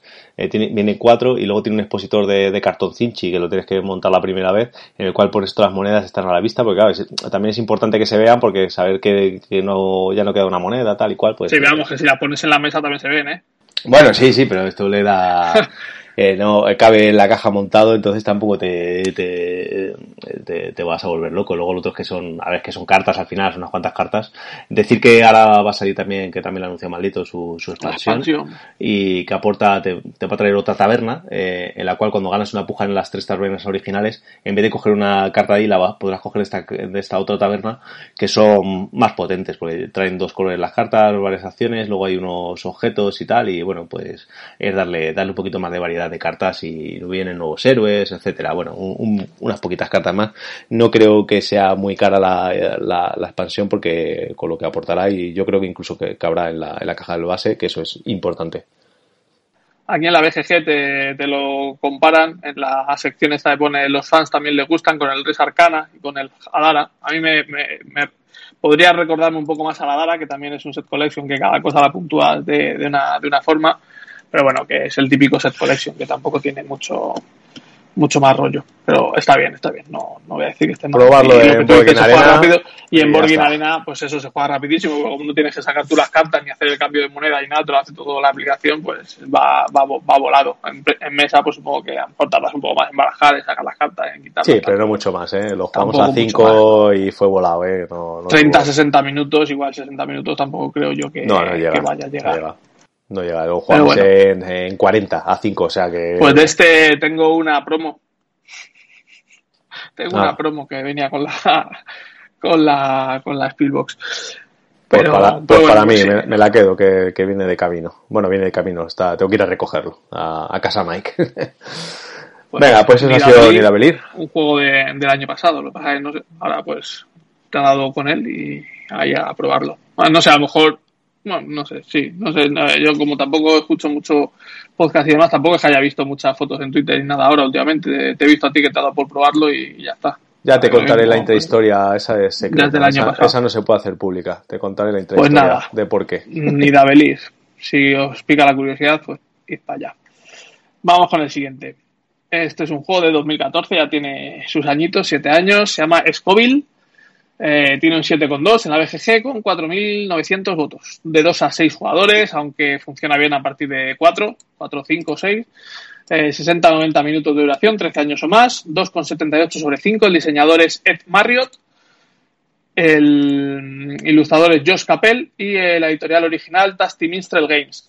Eh, bueno, como habéis podido entender por el nombre o suponer, Scoville pues es un juego de, guindillas picantes.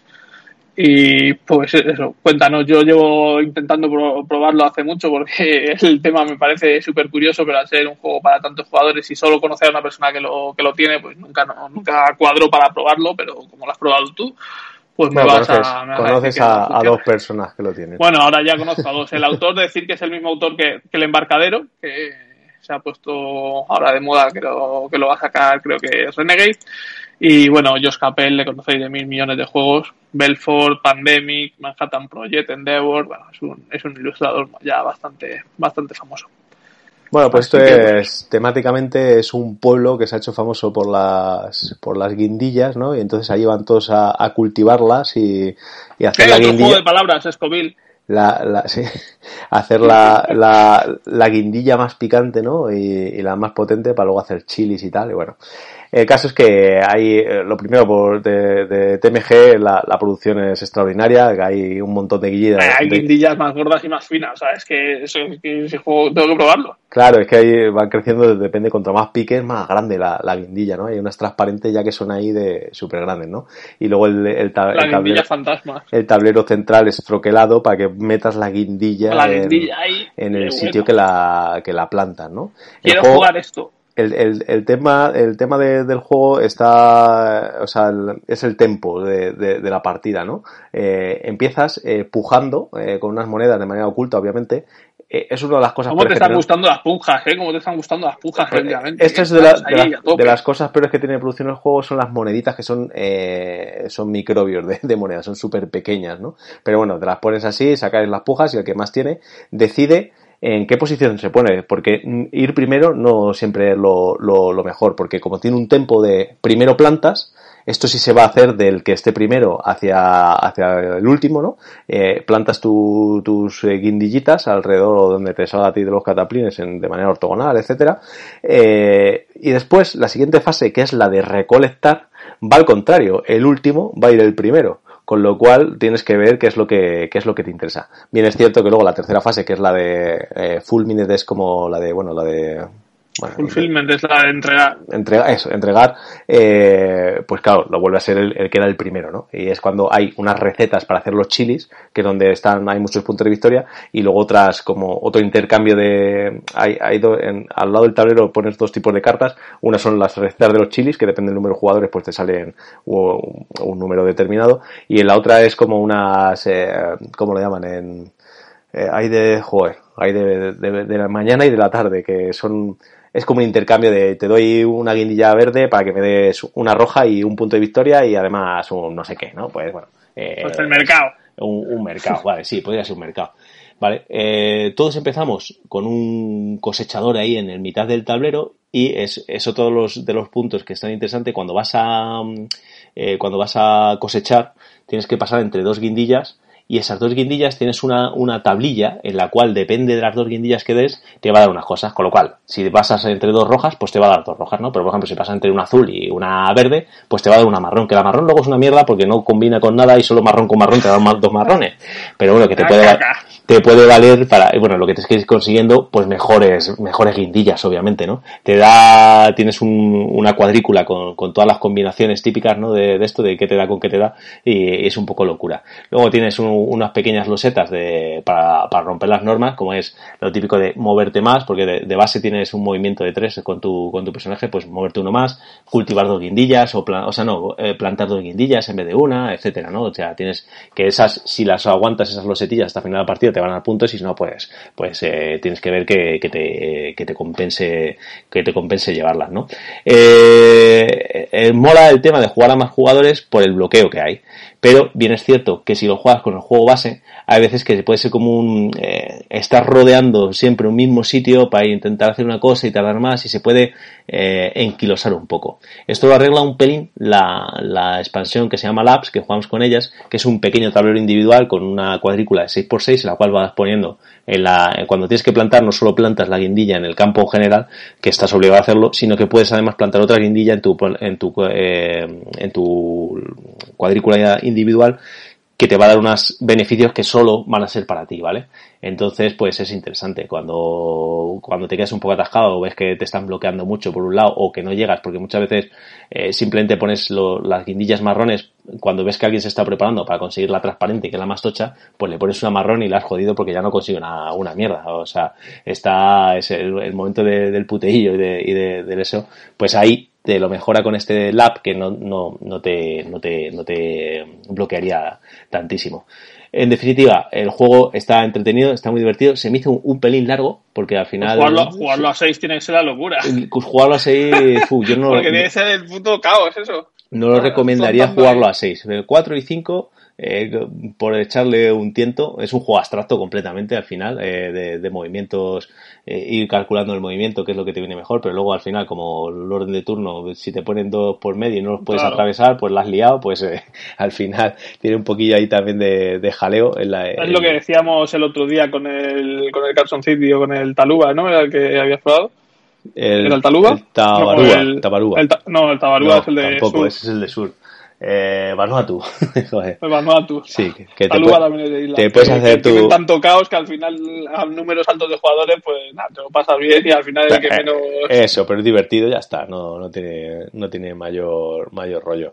Así que, bueno, en producción eso, pues, eh, a ver, yo al final le tenía mucha ganas de probarlo, eh, se lo pedí, se lo pedí a Dani Marco, que, es un juego que sé que le gusta mucho, a ver si me lo enseñaba, que lleva tiempo, eh, pues a lo largo de los años han ido pasando días que, no lo hemos podido jugar, que lo ha llevado y dijo, venga, vamos a jugarle.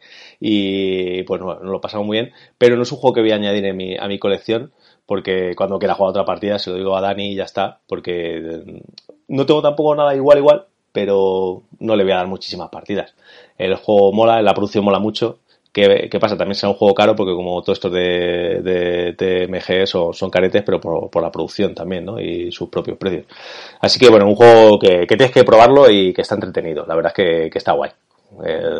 Está, a mí me, gusta, eh, con sus peros, pero, pero me gusta. Eso sí, imprescindible una, la típica caja de, anzuelos para tenerlo organizado, porque si no, eh, es que hay, eh, 9, 10, 10, 11 tipos de guindillas diferentes. O sea, es un, es un caos. Las moneditas pequeñas, el tal, el cual, bueno, es un, es un, un escándalo de, materiales que como no tengas bien organizado, la puedes liar muy, muy parda. Un juego, un juego de guindillas, pues eso, eso hay que probarlo sí o sí, porque creo que es una de las temáticas que más me llama la atención por eso, por lo, por lo raras, ¿no? Que, que no, yo no conozco más juegos de, de cultivar guindillas. Así que pues eso es Scoville. Vamos a por el siguiente. Este sí, este es una novedad recién salida del horno porque acaba de, llegar y también se está empezando a ver por todos los lados entre las copias de Kickstarter y las copias de, de para, para influencers, pues se está viendo mucho. Es Mercanscope, eh, tiene 7,9 en la VG con 600 votos, también poquito de momento. Es un juego que admite de 1 a 4 jugadores, de 60 a 90 minutos, de 14 años o más eh, un peso de 2,81 sobre 5. El diseñador principal creo que es Johnny Pack, es nuestro amigo Johnny Pack, que eh, hablamos últimamente mucho de él. El Coloma, por ejemplo, suyo también. Eh, Carl Van Ostrand y Drake Villarreal. el artista es Mijailo Dimitrescu y la editorial original es Final Frontier Games y en España TCG, TGC, TCG Factory. TCG, ¿no? TCG pues Factory. yo siempre me equivoco, tampoco hoy a lo mejor no les hace mucha gracia que les nombremos. Odio, odio las siglas, es una cosa que es superior a mí. Odio las siglas en general. En todas las siglas las odio, la gente que habla en siglas y todo en siglas, todo en siglas. Parece que luego si preguntas que no sabes lo que es una sigla te miras mal. No, no sé lo que es esa mierda de sigla. Te cuesta tanto decir las palabras enteras.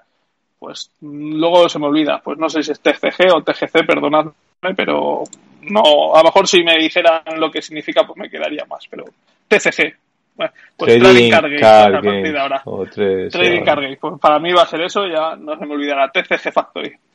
Pues, pues eso es un juego que salió por Kickstarter y trae mil millones de expansiones.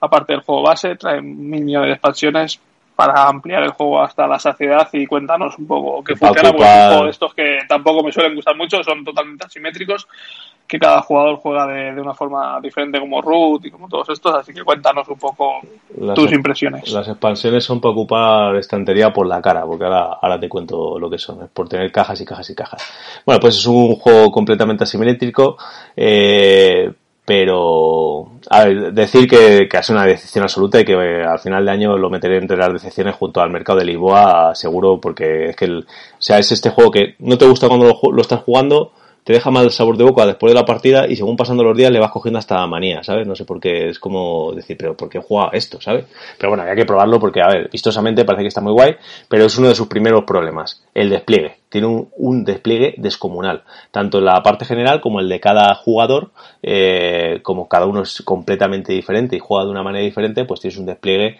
muy bestia. Aparte con, eh, igual que antes hemos dicho en el Nidavelrevir este que tenía lo de las moneditas, que bueno, pues una chorrada, pero también, pues estos tienen 7000 expositores de esos absurdos, diferentes y que, bueno, que es un, que no, que no valen, no son necesarios, ¿no?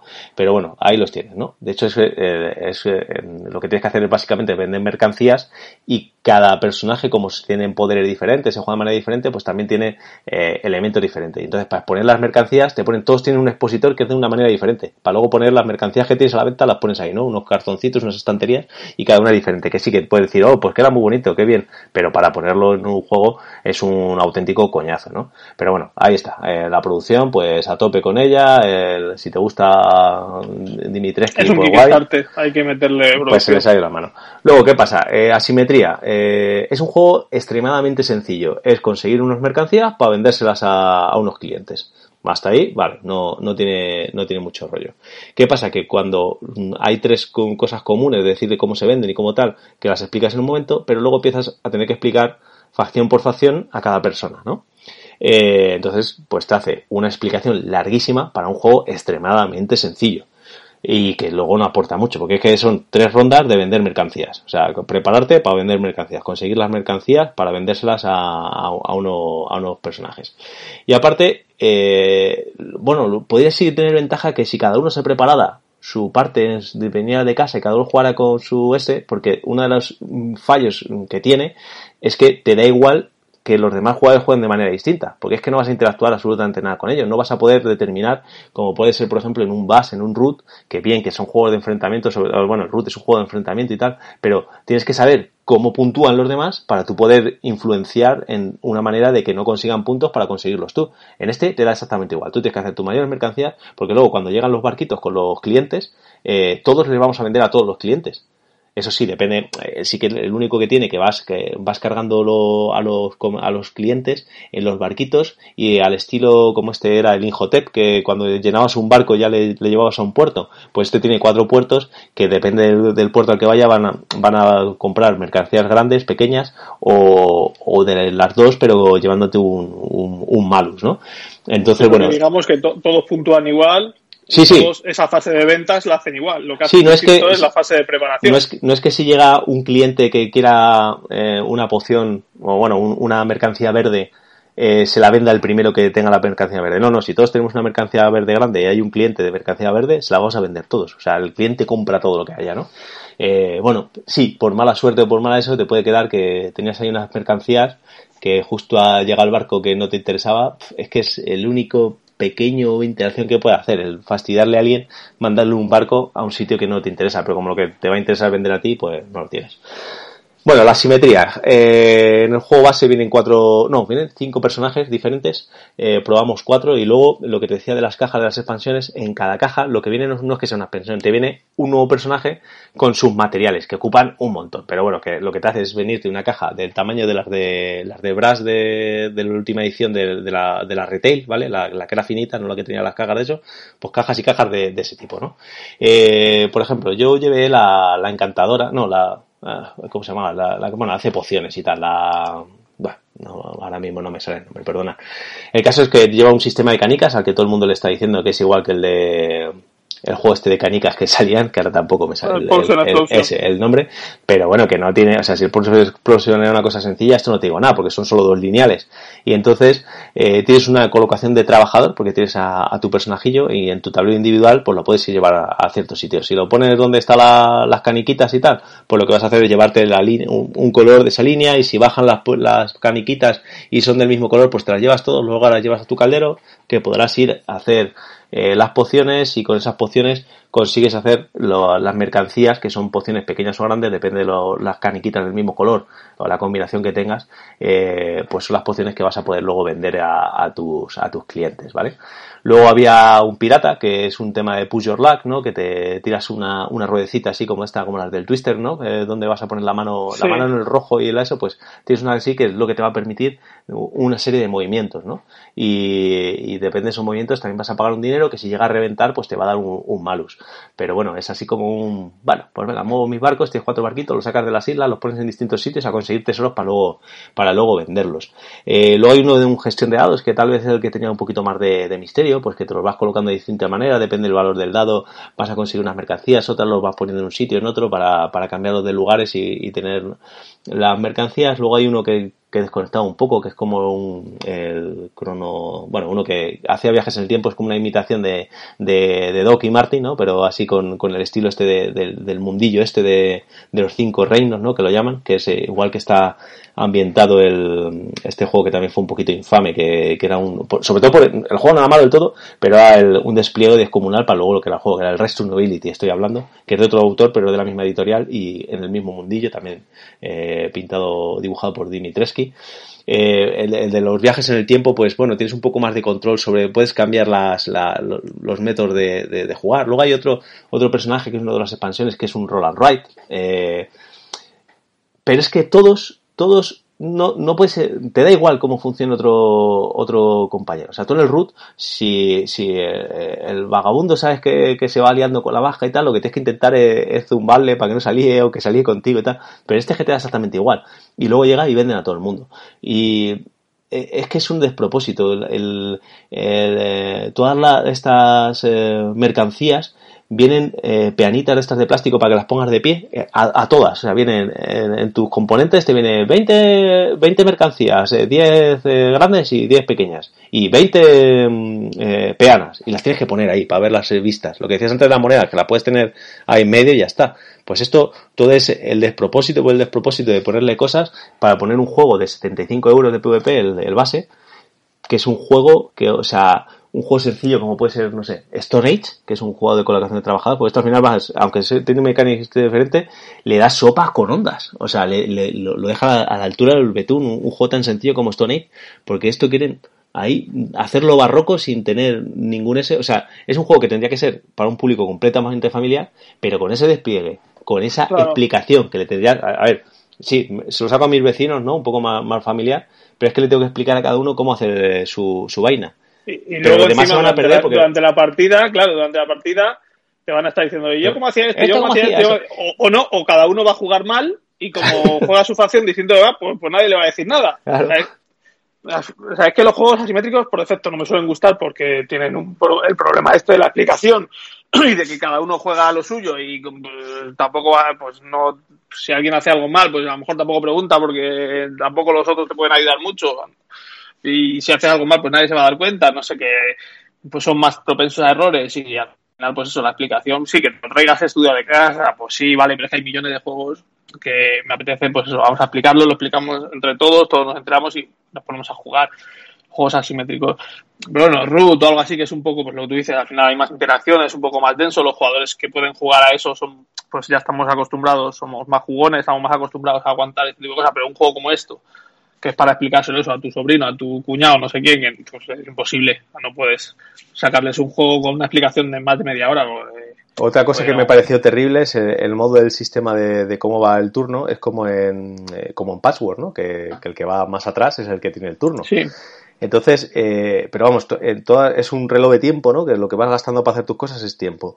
Y normalmente o gastas uno o gastas dos. Si tienes la mala suerte de que por cojones tienes que gastar dos, porque es la única opción que te queda viable o, o, o inteligente, gastar dos y todos los demás tienen varias de uno, o sea, te puedes pasar como, pues eso, si lo juegas a cuatro, eh, siete, ocho eh, turnos de los demás, que no son muy largos, por suerte no son muy largos, pero se te hacen eternos, porque estás mirando ahí y dices, y no puedes ir adelantando nada tampoco. ¿Y por qué no es en tiempo, y por qué no es en tiempo real? esa fase, si no, si, no tiene interacción y cada uno va a lo suyo, porque no es en tiempo Por el único de tema del que, del que según va pasando ese tiempo es cuando vas metiendo, cuando pasas por ciertas eh, horas, ¿no? es donde metes, sacas de una bolsa mipel de colores, que son los que los, mm. los futuros clientes, Y entonces ese es el único que tienes que esperar porque, claro, es la única decisión común para todos, ¿no? El, eh, a qué barco va a ir el MIPEL, ¿no? Eh, al cual te interesa ponerle o ponérselo al otro para, para que le fastidie. Es lo único que... Entonces eh, es completamente absurdo. Quedarte mirando allí. Eh, jugamos, éramos cuatro, lo jugamos bastante rápido, pero yo hubo un momento que dije, me, me estaba dando esa sensación, digo, ¿por qué estoy esperando tanto? Y me puse el cronómetro. Hice una de esas, me puse a dos y todos estaban por detrás de mí una una que siga. Oh, lo gestionan mucho mejor que yo, vale, ideal. Yo la, la, única acción viable que tenía en ese momento es hacer la de dos, ¿vale? Se pusieron, se pusieron, se pusieron, siete minutos pasaron. Y yo allí mirando. Que puede decir, joder, siete minutos no es tanto, sí, pero siete minutos sin poder hacer nada, porque es que no puedo estar pensando en qué voy a hacer lo siguiente. Bueno, es que solo miro, pues mira, si ha hecho la poción, pues ahora las tengo que... Si, o sea, si he cogido los ingredientes, pues ahora tengo que hacer la poción. Si es que no me queda otra. Si lo que tengo que hacer es, es mercancías para luego vender todo lo que pueda. Es completamente absurdo, desproporcionado, de yo no sé, estos de TCG eh, tienen grandes éxitos, como puede ser Unmatched, que son productos eh, eh, fantásticos, y luego tienen, tienen este, tienen el Rise to Nobility, se metieron a fuego con todo, sacaron las expansiones, todo. El Robin Hood ese yo no lo he jugado, pero todo el mundo le pone a parir, le pone a caer de un burro. Se meten estos juegos que no sé si es porque es lo que queda y, y lo sacamos, ¿no? eso, como tiene que salir todo y, y está complicado los catálogos y hacer, pero no sé, yo creo que este juego en un par de meses lo vais a ver saldado si queréis probarlo, porque a lo mejor para jugar en solitario eh, te da algo de, de vidilla, ¿no? Porque cada vez juegas con uno, no, no sé exactamente si será... Bueno, eso optimizarte a, conseguir mm, las mercancías de, la mejor manera. Juegas contra un bot, pero creo que para jugar en solitario creo que tienes que comprarte una de las expansiones que te trae el mazo para jugar en solitario y juegas contra un bot.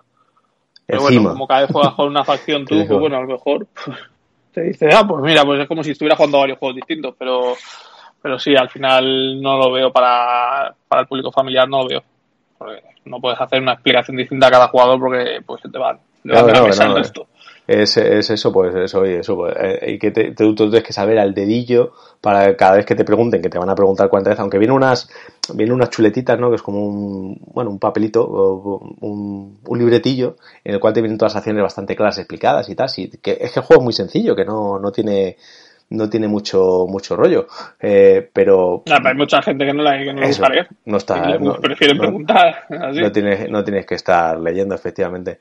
Es, y luego eso, dentro, dentro de que tiene mucha, mucha simetría y mucho tal, yo la rejugabilidad es que sabe nula. Es que a mí, bueno, lo primero es que no me, no me apetece, no me apetece volver a, no, la rejugabilidad es pues, que quieras que quiera probar el resto de facciones para ver qué, se siente, pero al final. Pero ya, no tiene tampoco más misterio que y ni siquiera, que vamos, éramos cuatro en la mesa con cuatro gustos muy diferentes todos entre nosotros de tipo de jugadores y no nos gustó a ninguno.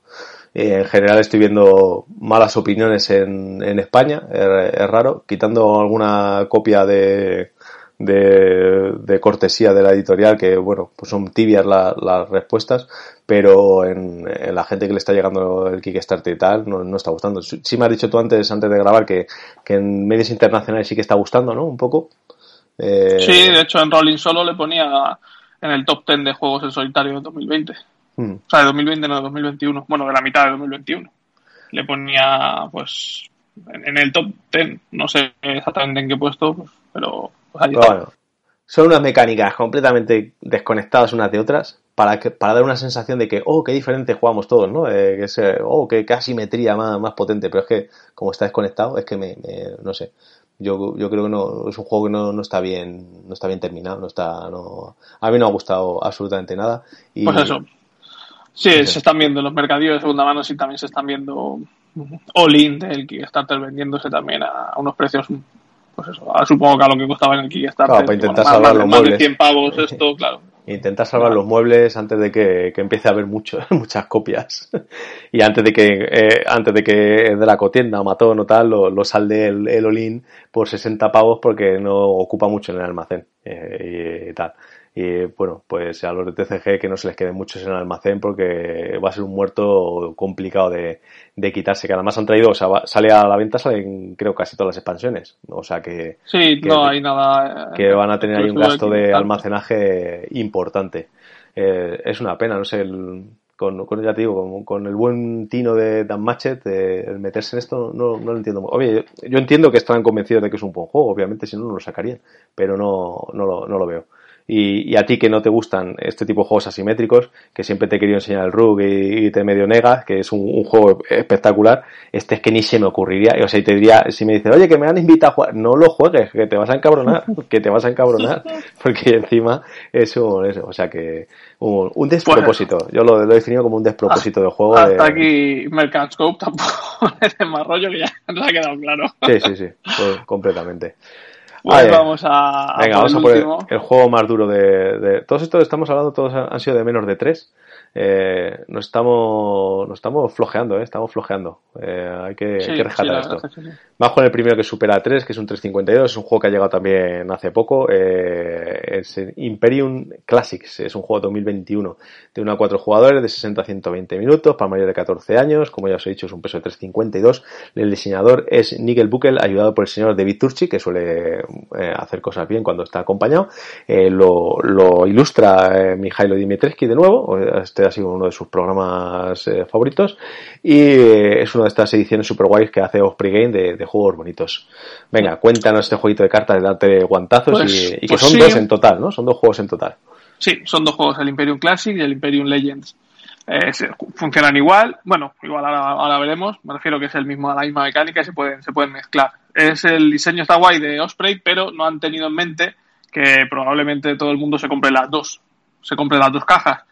El inserto es un inserto de plástico transparente y en el fondo de las cajas pone el nombre de cada facción para que las metas en, un, en el hueco de en el hueco del inserto que le toca, pues como es transparente, pues se ve por debajo el nombre y las puedes meter, pero en una caja te caben las dos en una caja te caben los dos juegos de sobra y te sobra hueco, pero los insertos no están pensados para eso y cada, cada inserto solo entra las cajas las cartas de ese, de ese de esa caja.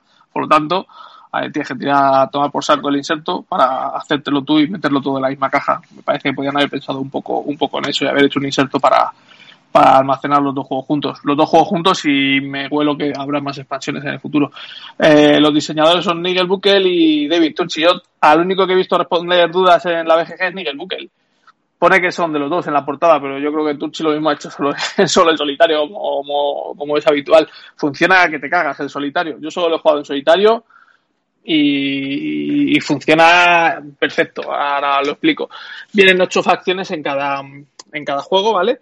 Eh, ocho civilizaciones. Este se llama Classic, pues son civilizaciones un poco más clásicas, aunque también hay alguna eh, inventada. Y en el Legends, pues igual, son pues eh, civilizaciones legendarias, digamos, y alguna también inventada, ¿no? Y la cosa que tiene es que cada civilización tiene algo distinto, va enfocada a un tipo de funcionamiento distinto tienes que empiezas con tu con tu civilización en estado bárbaro, digamos, y bueno, pues tienes un mazo de cartas que suele ser igual para todos, suele ser alguna civilización no. Y, y luego, pues la cosa que tienes es un deck building, ahí salen cartas en el centro y tienes gestión de recursos. Lo que pasa es que tus cartas no te dan lo típico en los deck building, no te dan punto de compra, punto de ataque, punto de no sé qué, y con los puntos de compra, compras no. Hay cartas que te dejan comprar, bajo determinadas circunstancias. Hay cartas que te permiten gastar ciertos recursos para comprar, hay cartas que te dejan conseguir recursos, hay cartas que te permiten atacar a los demás según tu facción.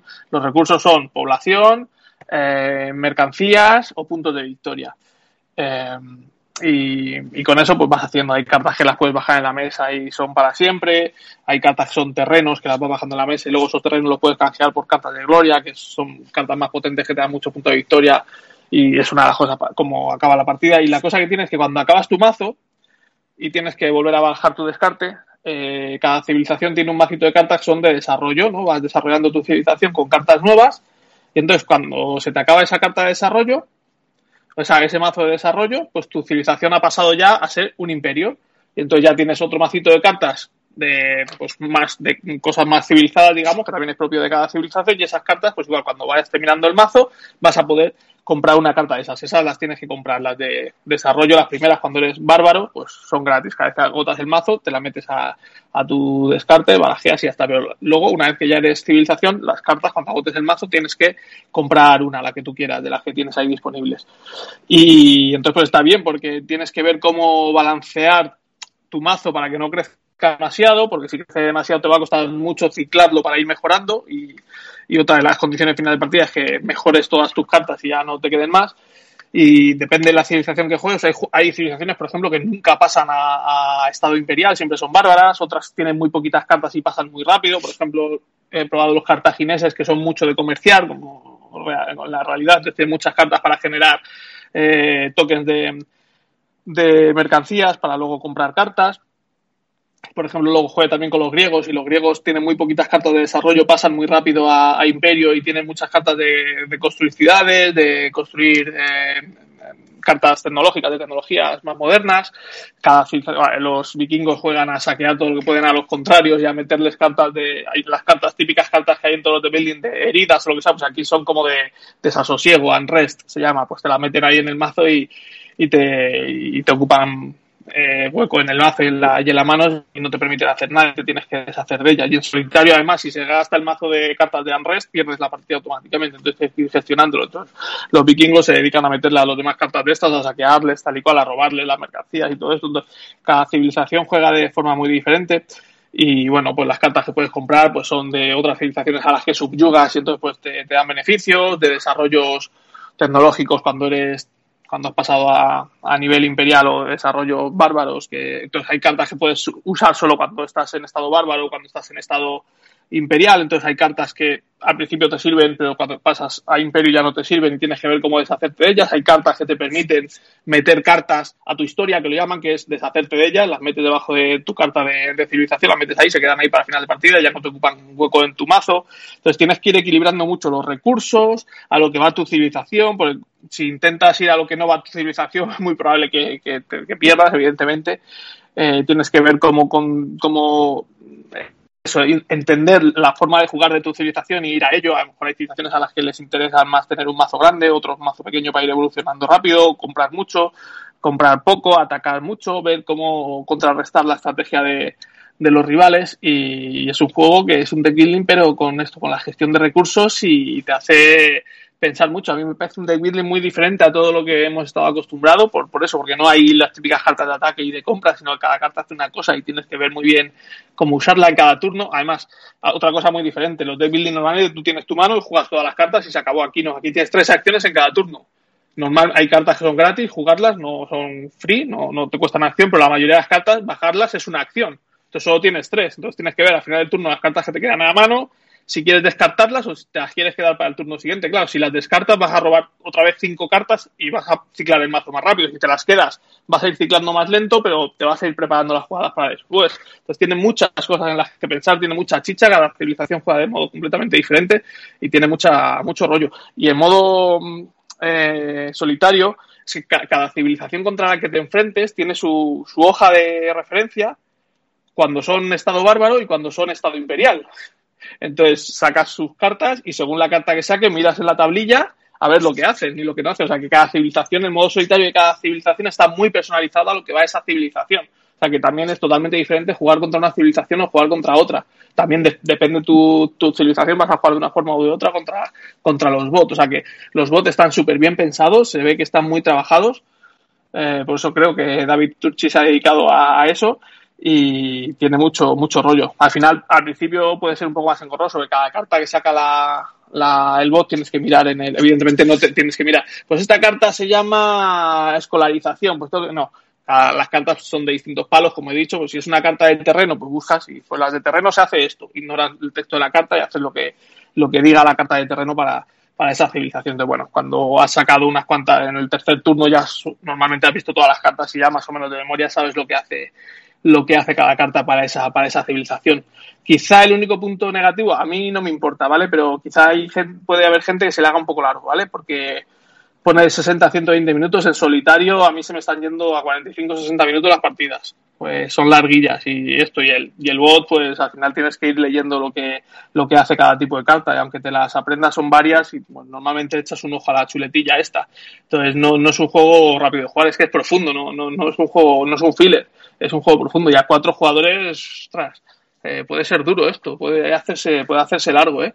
Puede, puede hacerse largo. Yo, yo creo que a cuatro jugadores eso se te va a las dos horas fácil o, pero eso, en solitario tiene, funciona como un tiro y a dos yo creo que tiene que funcionar también perfecto. A tres a lo mejor ya se renquea un poco, a lo mejor todos saben jugar bien, pero aún así renqueará, yo creo que a lo mejor renkea un poco, bueno, renquear me refiero a que se hará un poco largo, que a lo mejor hay gente que un juego así le, le parezca un poco un poco excesivo, pero a mí me, me, gusta mucho y disfruto, pues eso, los tres cuartos de hora o la horita, mucho. Luego la forma de puntuar es esa, depende, cada carta puntúa, da unos puntos directos, hay cartas que te puntúan según otras cosas, tu carta de civilización te puntúa, por ejemplo, las cartas chinesas, pues puntúa según el número de, de, mercancías que hayas terminado al final de la partida, entonces pues tienes que ir comprando cartas que también puntúen por eso para ir intentándolas combar un poco. En ese sentido como el It's a Wonderful World, porque comprabas cartas que a lo mejor te puntuaban según las cartas que tuvieras amarillas, pues aquí igual, si tu civilización va a según qué cosas, pues tienes que intentar comprar las cartas que te conven con eso y que te vayan a puntuar, pues no solo hacerte un motor y ya está, no, hacerte un motor que luego te vaya a dar puntos, a lo mejor ves una carta que, que quizá pues está chula, pero no me da puntos. Y entonces a lo mejor te interesa, te interesa no comprarle, comprar otra vez de da puntos. Porque, pues eso, como cada vez que cicles el mazo, vas a ir mejorando, vas a ir mejorando una carta, pues a lo mejor se te, termina la partida y una carta que te parecía buena la has jugado dos veces en toda, en toda la partida o tres veces. Entonces tienes que ver mucho lo que te interesa comprar en cada vez, cada vez, y a lo mejor una carta que sea muy buena para la estrategia del rival tienes que comprarla tú simplemente para que no la tenga el otro y tú meterla en tu historia y no volverla a ver. O sea, tiene, tiene muchas cositas, ¿eh? Me ha parecido un juego muy, muy interesante. Y luego hay civilizaciones más complejas de jugar que tienen movidas muy, muy raras, ¿eh? Hay unos que se llaman los artúricos, que son como del rey Arturo, que directamente no, no tienen cartas de evolución, tienen como quest, que tienen que ir haciendo como misiones, no sé cómo funcionará. Hay otros que viajan en el tiempo y no sé qué movidas tienen. hay algunas facciones más complejas que, que hacen cosas muy locas. O sea que yo he jugado solo con básicas, con celtas, con cartagineses, vikingos, uh, griegos, pero hay cosas, hay civilizaciones para todos los gustos. ¿eh? O sea que yo creo que hay juego para rato y a la gente les, le está gustando bastante. Así que no descarto ver en el futuro más, más expansiones con más, con más civilizaciones. A mí me ha gustado mucho. La cosa... Fácilmente expandible. A ver, eh, tenéis que buscar las mecánicas de, de, cada uno, obviamente, no para que no desentone con la demás y que no lo desbalance, ¿no? Pero pero bueno, ahí está, eh, está bien empezado, así que, y además estéticamente, mira que a ti no te gusta Dimitrescu, pero en este has de reconocer que tiene como un, como un toquecillo distinto, ¿no? Que le reconoces. Sí, exacto, es que, es que es un toquecillo distinto, no, tú dices, joder, se parecen, pero no son los típicos, sí, sí, tienen mm. un toque, tiene un toque diferente, no son, no son iguales. Bueno, pues este está bien este para la próxima le, le damos y, y, llegará entre impresiones en el próximo programa seguramente porque tengo ganas de tengo bastante ganas de, de catarlo. De, hecho del, este de estos últimos meses de los juegos que más ganas tenía. Cuando la semana que viene le, le, probamos. cuando te obsesionaste con él que lo querías conseguir a toda costa dije coño eh, pues sí yo creo sí, que yo desde que vi las primeras las primeras imágenes y vi el primer vídeo me pareció muy chulo como es un deck building me gustó mucho y al ver que era algo más que un deck building lo, lo, pre, lo preordené y bueno, me, está, me ha llegado de momento sobre el Classics, el Legends está todavía ahí. Y bueno, los de Osprey, pues eso, lo único, hay mucha gente está, que está preguntándome por Twitter que si saldrá en castellano. Eh, dijeron en la BGG que los editoriales que habían hablado con varias editoriales españolas, que habían mostrado interés, pero que no había nada, nada concreto. Esto fue ahora un par de meses o tres. Con esta peña que no hacen negocios. claro con eh, está la gente muy, muy china. a ver, el juego cuesta 30 euros, es que tampoco, 30, 35 euros, tampoco creo que lo vayan a saldar por 15, porque... Ah, o sí, o sí, mañana firmas la licencia aquí para traerlo a España con toda tu ilusión, te tal, tu, tus márgenes y no sé qué, y de repente te lo ponen eso, a, 18 euros. No sé, en, a lo mejor intentar, intentar negociar con ellos una Big Box que incluya las dos y sacarlas un poco más barata, pues en vez de 30 y 30, 60, pues sacan la Big por 45. Entonces, a lo mejor, si ellos lo sacan un poco más barato, no, encima, encima son, ellos son súper especialitos con el tema de, sus medidas, de sus cajas, de los grosores, de los contratos con Osprey son, son draconianos, ¿sabes? Que, eso hasta, vamos, todo, al, milímetro. Oye, que está bien como empresa el guardar tu imagen, pero, joder, luego no ahogues a, a tus socios, ¿no? Es un poco, bueno, ellos sabrán. Texto eh, tienen, las cartas tienen texto, eso sí que sí que es verdad que, que tienen texto, pues bueno, no, no son, muchas veces decimos, no son, no es nivel Magic, porque bueno, no son, normalmente no son palabras como suele ser el legendario, el of Undertale, ¿no? Que sean palabras claves que ya está, sabes lo que significa, pues si fly, fly es tal, pues ya está, pues aquí suelen ser párrafos que tienes que leer que luego hay veces que se repiten más o menos parecidas, sí, pero bueno, al final tienes que leerlo y aunque hay algunas que son públicas, bueno, el mercado es público y puedes ir adquiriéndolas, Pero claro, luego, aunque te digan, pues esa carta hace lo que sea, ya, pero luego acuérdate que al principio empiezas con un mazo de 10, pero a lo mejor tienes luego un mazo de 20, 25, 30 cartas y, y si no pilotas pues te puede olvidar o lo que sea y pues, pues un poco más un poco más tostón.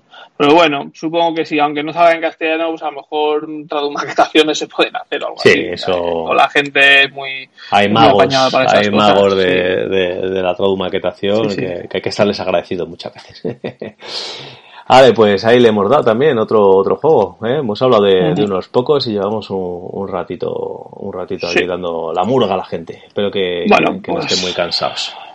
En principio, pues esto ha sido, yo creo el nivel bastante bien, no, por lo general bastante bien. Yo creo para mí este, solo he probado este y el Nidabelli, pero bueno, este, este me ha encantado. Los otros, por lo que has contado, yo creo que no, que no llegan al nivel, ¿no? Así que antes de nada, antes de pasar a la siguiente sección, a la despedida de los así y nos, comentar, eh, cuando estábamos hablando de lo de Essen, que cómo se encontraban, cómo se encontraba en la BGG la lista de, de Essen y de la GenCon y todo esto. Lo, he encontrado mientras hablábamos, lo estaba buscando. Desde la página de, de la BGG, de la página principal, en la parte de arriba, sabéis donde pone BGG, foros, no sé qué, pues el, el primer desplegable se llama Browse, Browse, pues si dais a eso eh, empecéis a mirar All War Games, Categories, Artistas, Previews.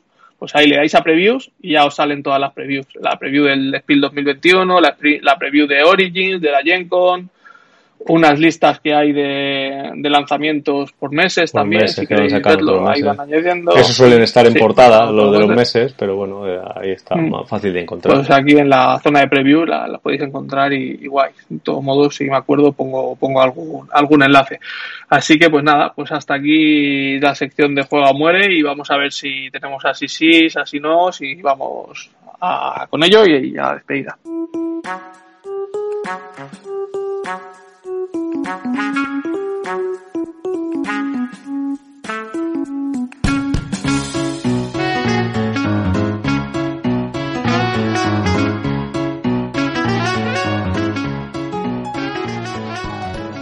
Bueno, pues aquí estamos después de esta musiquita, así que vamos a ver si Ángel tiene alguna sino como costumbre y echa toda su bilis. Eh, no vale darle una sinos a Mercant que ya se la has dado. Así que una sino, o a lo mejor tienes alguna sí, sí, que quién sabe.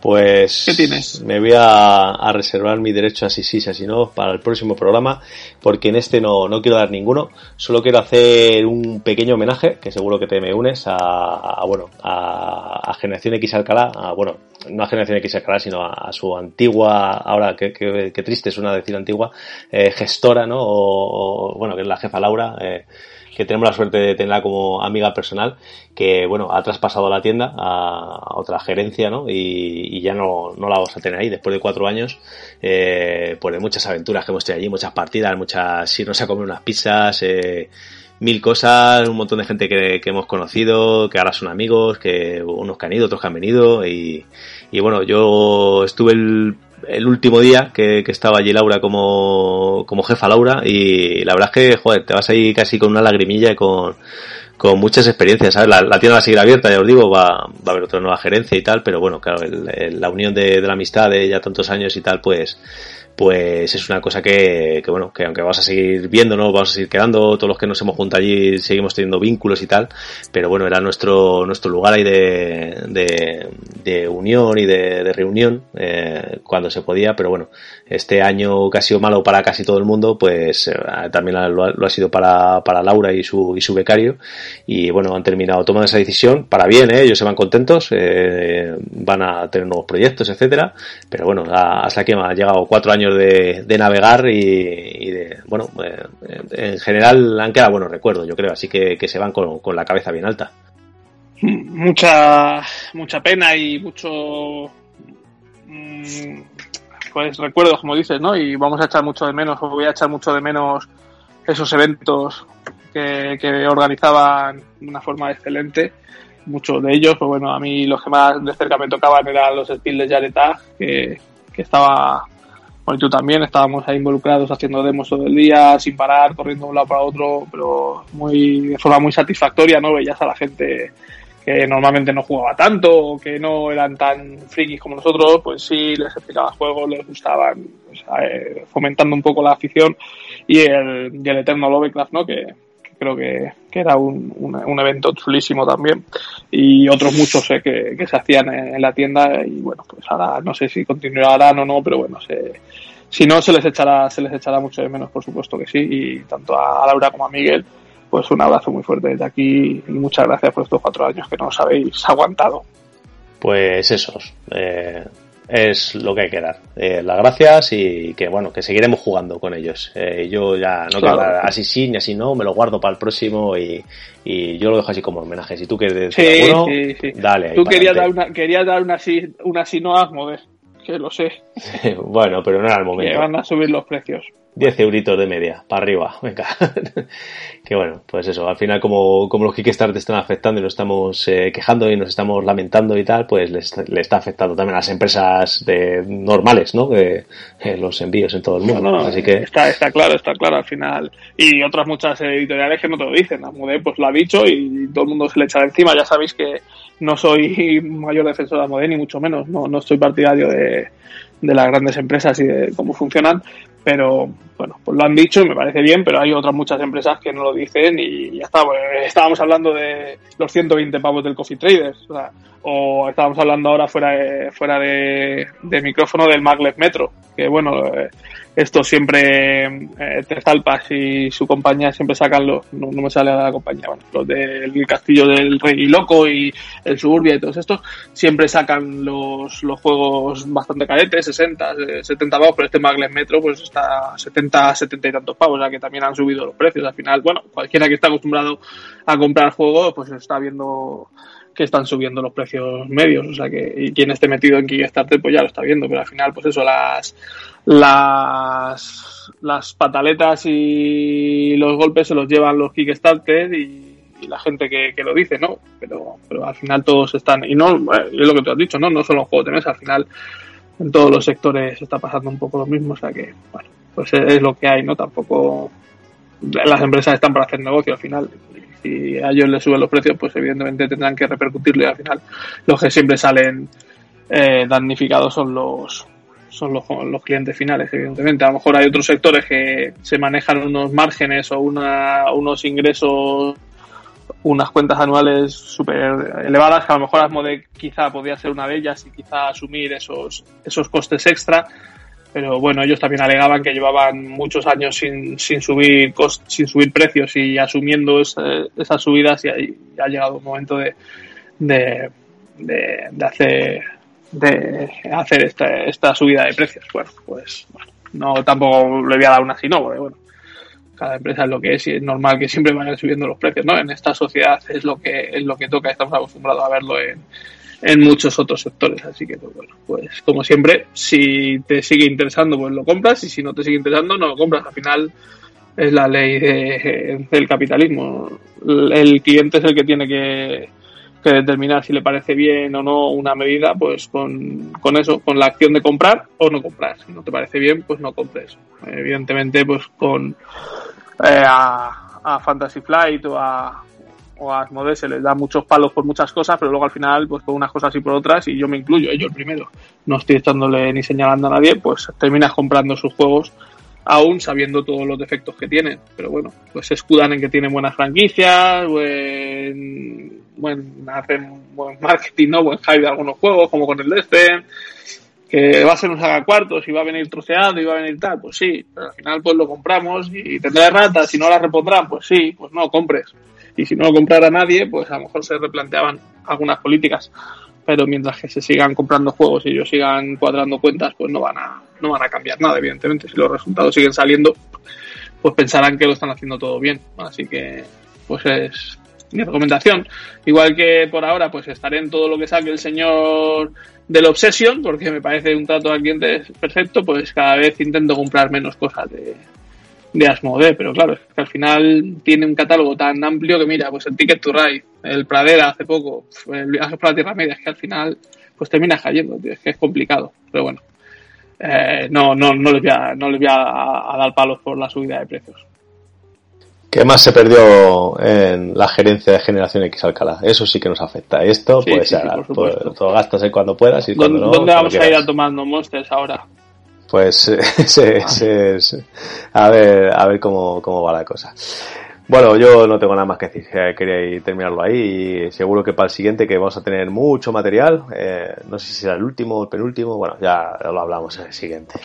Veremos a ver cuándo hacemos, eh, cuándo haremos el siguiente, porque dentro de 15 días será complicado. Pero, pero bueno, no sé, a lo mejor sorprendemos si lo hacemos antes o después o hacemos alguna trampa. Bueno, ya, ya veremos, pero nos queda, nos queda material. Así que jugar vamos a jugar. No usáis. ¿eh? jugar vamos a jugar. Tiene buena pinta. Tendremos, sí, la semana que viene tiene buena pinta, así que tenemos, tenemos cosillas, así que nos tendréis que aguantar algunas, algunas semanas más antes de, desconectar para iros de vacaciones. Así que, pues nada, si no tienes nada más que decir o no te quieres despedir de la gente, pues muchas gracias por escucharnos, por haber llegado hasta aquí. No sé cuánto tiempo llevamos porque no es el que lleva la grabación. Un buen rato, lo dejemos ahí. Podéis escribirnos, podéis escribirnos al, al email. Me río porque aunque nos escribáis luego hay gente que dice no le contestamos, pero bueno, fue Jaime el ganador del, del Hogwarts Battle que al último mail no le no, sí, del Hogwarts Battle al último mail no le contestamos pero bueno porque lo que nos decía pues ya está nos pareció bien es lo que hicimos para enviarle el juego pues se lo enviamos lo recibió y listo no le dijimos un ok eh, recibido pero bueno él recibió el juego en forma en forma en formato correcto así que en forma y tiempo correcto, así que supongo que nos perdonará por eso. Eh, en iVoox también os podéis dejar comentarios y bueno, ya sabéis, también tratamos de, contestarlos lo antes posible y si no, pues por Twitter, tanto a la cuenta de programa Paga tu, Radio Podcast como a nuestras cuentas personales, Pirraca IPL, Pirracas IPL o Apaga tu Tele. Y en Twitter sí que es automático, aunque no hace nada más con su vida que, que tuitear, así que eso será inmediato cuando le escribáis os contestará y yo pues depende. Pero bueno, pues hasta aquí hemos llegado y muchas gracias por escucharnos. Hasta pronto y recordad que si maduráis mucho, os pudrís.